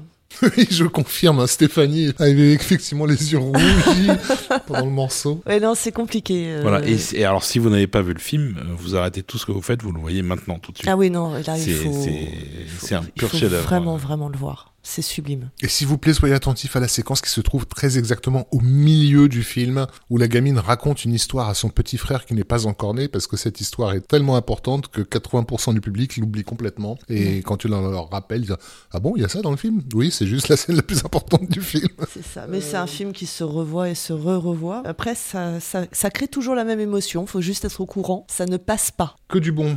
Euh, donc, C'est c'est un des rares cas où le geek et le, et le critique bien installé euh, sont tombés d'accord en fait. C'est assez rare puisque on, on a eu un, un- un deuxième plébiscite de Guillermo del Toro après avec La forme de l'eau, qui est un film qui, plus... est un, qui est un euh, film beaucoup plus imparfait. Oui, et surtout plus proche des attentes de, de, Voilà. de, de la- de l'académie, on va dire. Alors qu'effectivement, sur le labyrinthe de Pan, mais je pense que le sujet, le, le thème de la guerre civile espagnole était du coup euh, sensible. Alors la raison aussi pour la- laquelle euh, Guillermo a fait deux films qui se passent pendant la guerre civile espagnole, il faut le dire, hein, par rapport à, ce- à- à- à cette proximité historique, hein, c'est que en fait, pas mal de républicains euh, espagnols ont fui euh, le, ce, ce fascisme pour se réfugier au Mexique. Et le Mexique lui-même a une histoire révolutionnaire dans les pattes, qu'il a jamais tout à fait résolue. Et donc du coup, euh, dans la culture espagnole, ces anciens euh, anarchistes euh, espagnols ont amené dans, dans la culture mexicaine un truc qui leur était propre, quoi, et qui s'est développé au Mexique. Donc voilà, et Guillermo a fréquenté de- de- des anciens anards espagnols. Donc euh, voilà, le pont, il s'est fait aussi euh, culturellement par par là. Voilà, et d'ailleurs je disais que la carrière de Navarrete avait été euh, bien ouverte par ce score-là, et effectivement il a eu une nomination à l'Oscar pour la musique, donc euh, ça n'est pas rien. Donc on le voit, euh, on est au- carrément arrivé au niveau des Oscars, au niveau du Festival de Cannes. Donc bon, on peut dire que tout ce qui a été essaimé par cette vague de cinéma espagnol fantastique, c'est pl- plutôt imposé à tous les niveaux. En Euh, une quinzaine d'années. Ouais, hein, même pas, euh, ouais, c'est ça, ouais. une quinzaine Ouais. d'années. Si on, enfin, si on met euh, Si au, on dé- au remonte, début ouais. des années 90 Ouais, le ça. mouvement, voilà, en 15 ans, c'est plié. euh, ils sont euh, au top du top. Et donc il y en a un qui en a pas profité. de- Voilà, de c'est ça. celui qui a lancé C'est tout celui ça. qui a lancé tout ça. C'est le Nacho pauvre Cerda. Nacho Cerda qui a été laissé sur le sur, la, sur un parking euh, en mode bon on sait pas trop quoi faire de toi parce que t'es un peu trop extrême. non mais franchement vous avez vu tout ce que vous avez fait les mecs? C'est vrai, vous c'est avez été loin. injuste. Et il aura mis 10 ans avant de faire un long métrage. Tout à fait. Qui du coup euh, est pas un mauvais film, euh, loin de là, mais du coup un film qui arrive un peu trop tard. Euh, ce film s'appelle euh, Abandonné, et donc alors, si on a décidé de le mettre euh, dans notre playlist, c'est vraiment pour rendre justice à, à, Voilà. à, à- à Nacho Cerda, pour lui dire non mais on t'oublie pas mec, on, sait que t'étais vraiment important. Il y a une impression de déjà vu euh, Oui. quand on quand on découvre Abandonné. Je dis bah oui bah ça c'est un film fantastique espagnol, oui j'en ai vu déjà une dizaine quoi. Bah ouais mais je voulais le faire dans les années 90. Non. Donc euh, voilà, c'est c'est un, un, un film dans lequel euh, une, une productrice américaine reçoit un appel de, je crois, je sais plus si c'est un avocat ou un truc comme ça, qui lui dit qu'ils ont retrouvé une trace qui lui permettrait de deviner quelle était l'identité de sa mère qu'elle a jamais connue parce qu'elle a donc elle a perdu sa mère avant sa, à sa naissance et donc on l'invite à se rendre dans une région paumée en Russie où se trouve en fait le secret de ses origines. Évidemment, elle va se retrouver dans une cabane au fond de la forêt, et tout, donc, Évidemment. euh, gothique à, à- à tout point de vue, à se confronter En à son Russie de surcroît. en Russie de bol. Et alors justement, là, c'est peut-être le seul bonus du film, c'est que esthétiquement, euh, il t'offre des paysages auxquels on n'est pas habitué, et notamment au niveau des, des teintes de couleurs. Il y a beaucoup de couleurs très terreuses qu'on n'est pas forcément habitué à voir dans, dans ce cinéma fantastique espagnol, qui est un cinéma beaucoup plus euh, d'intérieur en fait. Hein, Oui. de, de- mais voilà, là où on a des- des- de- par contre de grandes étendues sibériennes, euh, dans laquelle Nacho Cerda arrive à, à recréer ce, ce malaise persistant qui est propre à ce cinéma gothique espagnol. C'est pas un chef-d'œuvre, mais par contre, c'est un film qui tient vraiment tout à fait euh, la route parce que bah, il est fait aussi par quelqu'un qui sait tenir une caméra. Et c'est à noter. Et donc musicalement, Olivier, Alors, sachant que le scénario a été aussi euh, finalisé par euh, Richard Stanley, ah le fameux le, Richard le Stanley. fameux Richard Stanley qui avait fait Hardware dans les années 80 euh, et qui a construit toute sa carrière dessus et qui continue encore aujourd'hui. euh, qui est un personnage totalement inclassable, une espèce de un saltamanque de, dans l'ancienne acceptation du terme, c'est-à-dire un type qui est tout, qui a, qui a pas de maison, qui se balade de, de ville en ville. Non, mais enfin, on sait jamais où il est. et Qu'est-ce qu'il fait hein, euh, Ri- Richard Stanley, c'est un allumé complet. Moi, j'avais retrouvé sa trace grâce à un- il y avait un gars qui reprenait l'étrange festival euh, parisien, qui le reprenait à Toulouse et qui connaissait Richard Stanley et qui m'avait fait découvrir qu'en fait Richard Stanley continuait à faire des documentaires complètement barrés sur des sujets qui intéressaient personne, dont un, euh, un- un fascinant, un documentaire où il a retrouvé la trace, euh, j'invente pas, hein, il a retrouvé la trace d'un expert en Graal qui avait été commandité par les nazis durant euh, avant, la guerre, pour retrouver la trace du Graal et qui du coup s'est rendu dans le sud de la France, euh, pas loin de Carcassonne, dans la forteresse de Montségur pour retrouver la trace du Graal. Et les nazis ont ensuite perdu la trace de ce type-là, c'est-à-dire il a disparu dans la nature. Et d'après la fille de ce mec, qui est, qui est, une psychothérapeute connue en Allemagne, son père aurait trouvé le Graal. Et c'est la raison pour laquelle il est jamais revenu vers, vers les nazis. C'est génial, je veux voir ce documentaire. ouais. Tu me donnes envie là en fait. Voilà, mais ça c'est l'univers de Richard Stanley.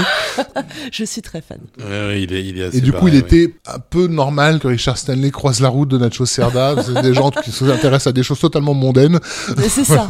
Voilà, sachant que Euh, Nacho Cerda, il se facilite pas la tâche non plus, puisque le studio avait quand même du budget pour monter le film, et voulait pousser euh, soit Anastasia Kinski, soit euh, Holly Hunter pour le rôle principal, et lui pensait qu'il fallait un inconnu, en fait. Et donc il a travaillé avec des inconnus pour un film qui a pas euh, énormément cartonné, qui est pas tellement aimé par le... même par les fans du genre, mais euh, le film se regarde. Parce que surtout visuellement, je trouve, il est, il est, il est très proprement fait. euh, c'est un beau cinémascope. euh, voilà. Euh, on en a pas parlé, mais il avait fait un moyen métrage dans les années 90 qui s'appelait Genesis, qui était visuellement euh, très très beau aussi, avec ce type qui recréait une statue de sa femme morte, je crois, et qui du coup, euh, au fur et à mesure, euh, sa statue prenait vie du fait de, de sa culpabilité. Enfin, il y a tout un truc. Voilà. Encore une fois, des choses tout à, tout à, tout, tout à fait mondaines. Oui, voilà. Et juste pour rajouter sur Richard Stanley, parce qu'on on a vu qu'il y avait une, une vraie tendance en Espagne à adapter du Lovecraft, qui est un, un genre littéraire qui ne se prête pas très bien à l'adaptation cinématographique. Il y en a eu assez peu d'ailleurs. hein. Il y en a eu un petit voilà. peu du côté de Corman. Il y a quasiment jamais eu un gros budget autour d'un projet à la Lovecraft. Et ça fait des années, deux décennies que Guillermo del Toro essaie de monter les montagnes Voilà, et, et pour l'instant, c'est toujours pas fait. euh, voilà. Et ben Richard Stanley, lui, il a fait un film adapté directement de la couleur tombée du ciel de, de Lovecraft, qui est pas une réussite euh, véritablement, mais qui est mais qui est complètement fracassé de la tête, quoi. Il l'a fait avec 15 dollars de budget aussi. Oui, ouais. et il y a quelque chose de fascinant dans le- la tentative de ce mec de sortir les sentiers battus, quel que soit le budget qu'il a ou, euh, ou les soutiens, il s'en fout, il le fera quand même. Moi, j'admire un peu ça. Et en plus, c'est avec Nicolas Cage. Oh, en plus. Donc voilà. Euh, et donc musicalement, Nacho Cerda, il va pas non plus aller chercher une star, il va pas aller chercher Roque Bagnos, il va aller chercher Alphonse Condé, qui est un compositeur qui euh, était plutôt à ses débuts à cette époque-là. Il a fait quelques films depuis. Pareil, un petit peu comme euh, Javier Capellas, il est pas, euh, il a pas un parcours euh, plus remarquable que ça, mais il sait faire le job. Et sur le film, ça le fait bien. Et on va écouter ça tout de suite.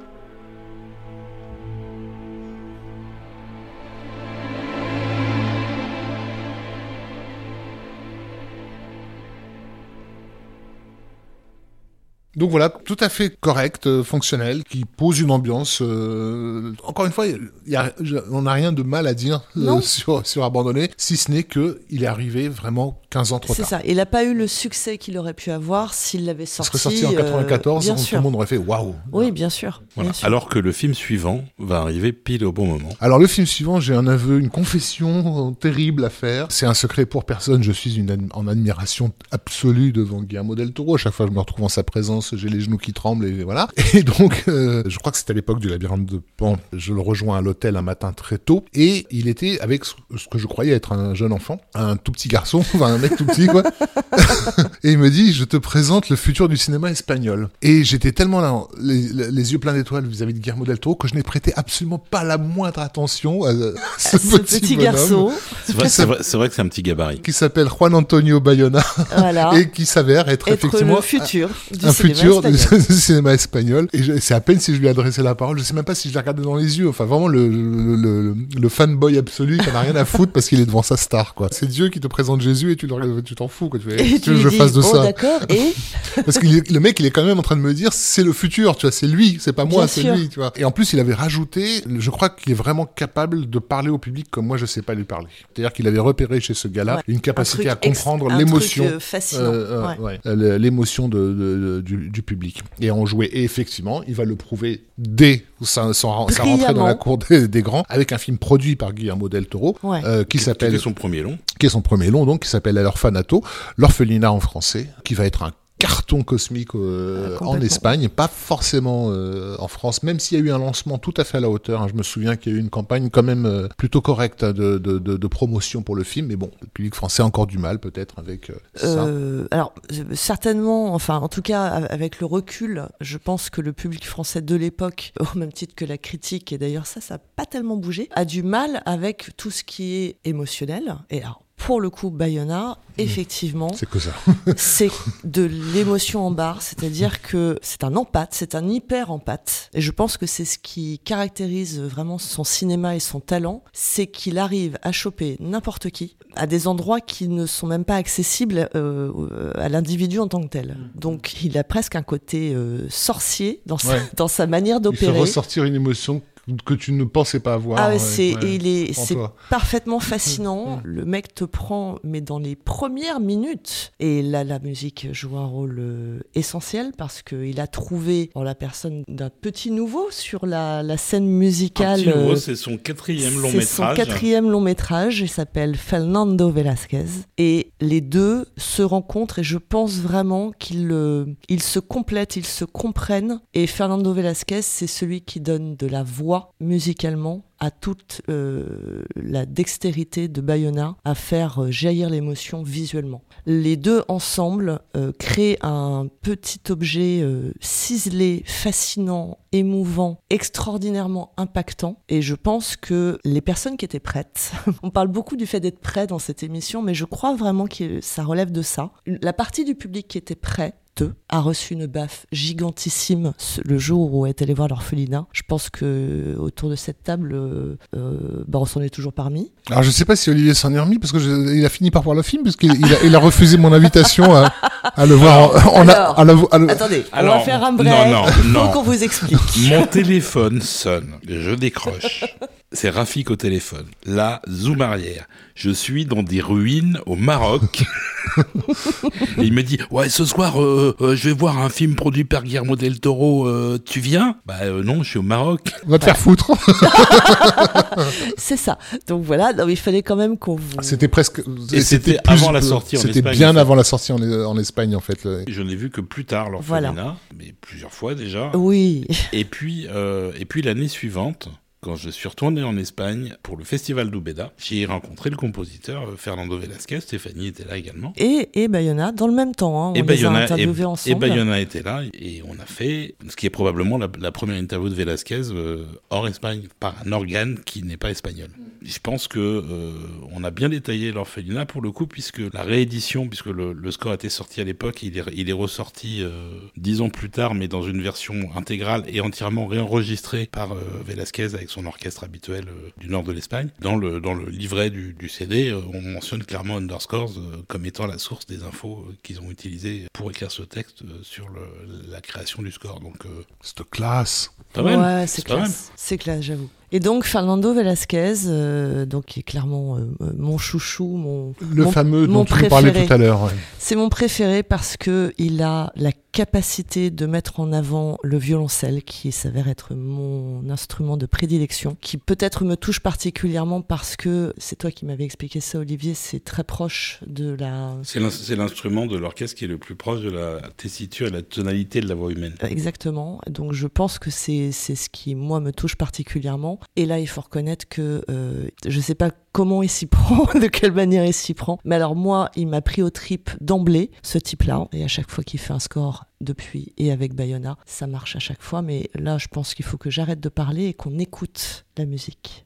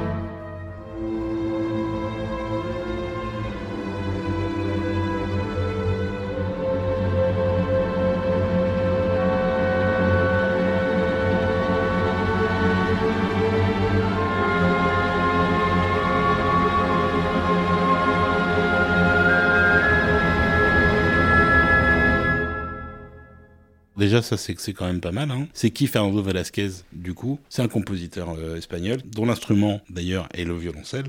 C'est pour ça qu'il en met aussi un peu partout. Qui a attaqué une carrière vraiment à partir de l'orphelinat. Avant, il avait fait des petits films obscurs euh, et, des, courts-métrages. Euh, il, avait même pas 30 ans, je pense, à l'époque. Et qui, depuis, s'est fait un chemin euh, presque aussi impressionnant que celui de Roque Bagnos, puisqu'il a travaillé énormément en Espagne, travaillé sur tous les films de Bayona, ce qui l'a amené à travailler aussi aux États-Unis, sauf sur Jurassic World, parce que c'était Giacchino sur le précédent. il a fait Hercule, il a fait des, choses un peu contestables parfois, mais musicalement, ça reste toujours très digne, au minimum. Mais on, il n'y a, quasiment pas de mauvais score de Velasquez, et on, on pourrait même faire une émission entière sur Velasquez parce qu'il est, il est extrêmement productif dans des genres très très différents. Donc euh, ça fera un programme assez varié et assez fun. On aura l'occasion de revenir sur des productions justement américaines qui ont fait appel à ces compositeurs espagnols dans la, dans la deuxième émission. On n'en a pas fini avec ce, avec ce sujet, mais déjà de, de peut-être repositionner un peu l'orphelinat pour des gens qui l'auraient éventuellement pas vu. Alors bah, si vous l'avez pas vu, vous savez ce qu'il vous reste à ah faire. Oui, non, mais là, il faut faire quelque chose. On fait ce qu'on peut pour vous donner envie, mais enfin après, il faut aussi faire un effort de votre côté. euh, donc euh, l'orphelinat, en fait, c'est très intéressant parce que ça reprend presque tous les tropes du cinéma fantastique espagnol. Exactement ça. Et, voilà, et il parvient à te donner l'impression que c'est la première fois que tu les vois. Tout à fait. C'est-à-dire que ça pourrait être une formule et ça l'est pas. Et c'est ça. Donc voilà, vous nous avez vu pitcher les, les films précédents, rebelote on a une femme qui a été élevée dans un orphelinat, elle a, donc elle a, pas de mère, qui retourne à cet, à cet orphelinat cette fois-ci pour s'en occuper. Euh. elle a un enfant donc qui n'est pas le sien parce qu'on on apprend qu'elle est, euh, elle est archivée et tout ça, et donc elle, elle a adopté. Cet enfant dans cet orphelinat, il prétend voir un gamin qui n'est pas là, donc une espèce de présence fantomatique, et il, euh, il en fait des dessins qui effraient un peu sa mère. il dessine un gamin qui a une espèce de sac sur la tête, de sac mhm. en, tissu, et sa mère l'invite à, faire une espèce de jeu pour qu'il puisse découvrir qu'il a été adopté, et ça se passe très mal. Euh, et le gamin est furieux à l'encontre de sa mère parce qu'il lui dit qu'il savait que, que c'est pas sa vraie mère biologique et que de toute façon il va bientôt mourir. Et il va se passer un truc où, euh, voilà, qu'on révèle pas trop, mais qui fait que ce gamin un jour va littéralement disparaître. Et, sa mère va être convaincue que ce fameux Tamon, Timon, je sais plus comment s'appelle ce fantôme, euh, mhm. a kidnappé son, son enfant et la façon, sa façon pour elle de retrouver son enfant, ça va être d'invoquer, de convoquer les fantômes qui peuplent cette, euh, cette orphelinat et elle le fera à travers une séquence mémorable de 1, 2, 3 soleils qui est, voilà, incroyable. complètement dingue. J'ai des frissons. le final du film qu'on ne révélera pas est, absolument défenestrant. Et en même temps, une conclusion parfaitement logique à tout ce qu'on a au, cours du film. Mais c'est effectivement une véritable montagne russe émotionnelle. Et donc, Bayona fait l'exploit de reprendre toutes les formules du cinéma espagnol. C'est le film espagnol gothique définitif, l'orphelinat. Tout ce que vous avez vu qui vous a plu pendant ces 15 ans, le voilà en mode plus, plus, plus. Et c'est, je pense, aussi la raison de son succès de, dément euh, euh, dans, son, dans son pays d'origine, qui va vraiment propulser Bayona comme étant un des meilleurs cinéastes européens, voire du monde, euh, en tout cas à mes yeux, puisque, voilà, je le dis sans, sans aucune crainte. Hein. L'anglais Edgar Wright et l'espagnol Bayona sont pour moi les deux seules révélations de cinéastes que, que j'ai pu voir au, au 21e siècle. C'est-à-dire des gars, tu vois leur premier film, tu te dis, ok, lui, c'est pour toute la vie. Euh, c'est un, un, type qui jamais ne perdra ce génie intrinsèque. je, suis complètement d'accord. Tu n'es pas totalement tout seul parce que d'une part, Guillermo del Toro euh, bah, a même produit son premier film. Quand même, euh, oui. Quand même. Et puis il a ensuite été repéré rapidement par un certain Steven Spielberg. Bizarrement. C'est qui est aussi quelqu'un qui, qui, sait à peu près ce qu'il faut pour faire un grand metteur en scène. on retrouve aussi, et ça c'est intéressant, une référence à Poltergeist J'en parlais tout à l'heure par rapport à Bigasuna qui est allé chercher une actrice de Poltergeist dans le film Angoisse. Et là, on a euh, Géraldine Chaplin qui, qui refait une scène qui est quasiment un remake d'une séquence de, de, de, de, de Poltergeist. Et ça, c'est intéressant parce que c'est, c'est, c'est un film Poltergeist qui, chez nous, en France, n'a jamais eu un impact euh, culturel notable. Mais par contre, chez les Espagnols, euh, on, on, on retrouve des bribes éparpillées ici et là. et c'est intéressant parce que, bah, comme le dit Stéphanie a beaucoup insisté là-dessus, Poltergeist est peut-être un film intéressant par rapport à la notion de l'émotion, justement. Bien euh, sûr. À voir sous cet angle-là. Du coup, ouais, on arrive effectivement à la fin de notre première partie. De la première partie, le morceau qu'on a gardé euh, de le deuxième morceau de l'orphelinat qui va clôturer cette émission. Euh, ben, on reprendra pas la parole après, d'abord parce que moi, je vais être en larmes et que du coup, je ne pourrai plus parler. Par contre, on vous retrouve très vite pour la deuxième partie de l'émission parce qu'on a encore très très très très, très belles, choses, à découvrir ensemble et de la musique extraordinaire à vous mettre dans les oreilles. Donc euh, on se laisse pour aujourd'hui. Bah, on va on va encore remercier nos tipeurs déjà. bien sûr, on les remercie chaleureusement. Tipeurs ou non tipeurs, euh, écoutez les compositeurs espagnols, mangez-en, ça va que du bien. Mangez-en, c'est bon. Franchement, c'est probablement le, le, le, plus beau vivier qu'on ait au 21e siècle en termes de compositeurs de musique de film. Ouais, si c'est une culture et un genre dans cette culture qui, que vous n'avez jamais découvert jusqu'à présent. Précipitez-vous euh, à minima sur euh, les quelques titres qu'on a explorés ensemble aujourd'hui. Je pense pas que vous seriez déçus. Voilà, et il y aura encore mieux, je crois, presque mieux dans le dans l'épisode suivant. Donc on se laisse avec, bah, le final. Le final terrassant, extraordinaire qu'on vous laissera découvrir quand vous verrez le film ou vous vous rappelez forcément si vous l'avez vu. Et euh, la musique de Fernando Velasquez qui est là pour euh, venir nous chercher et provoquer une émotion viscérale et très pure.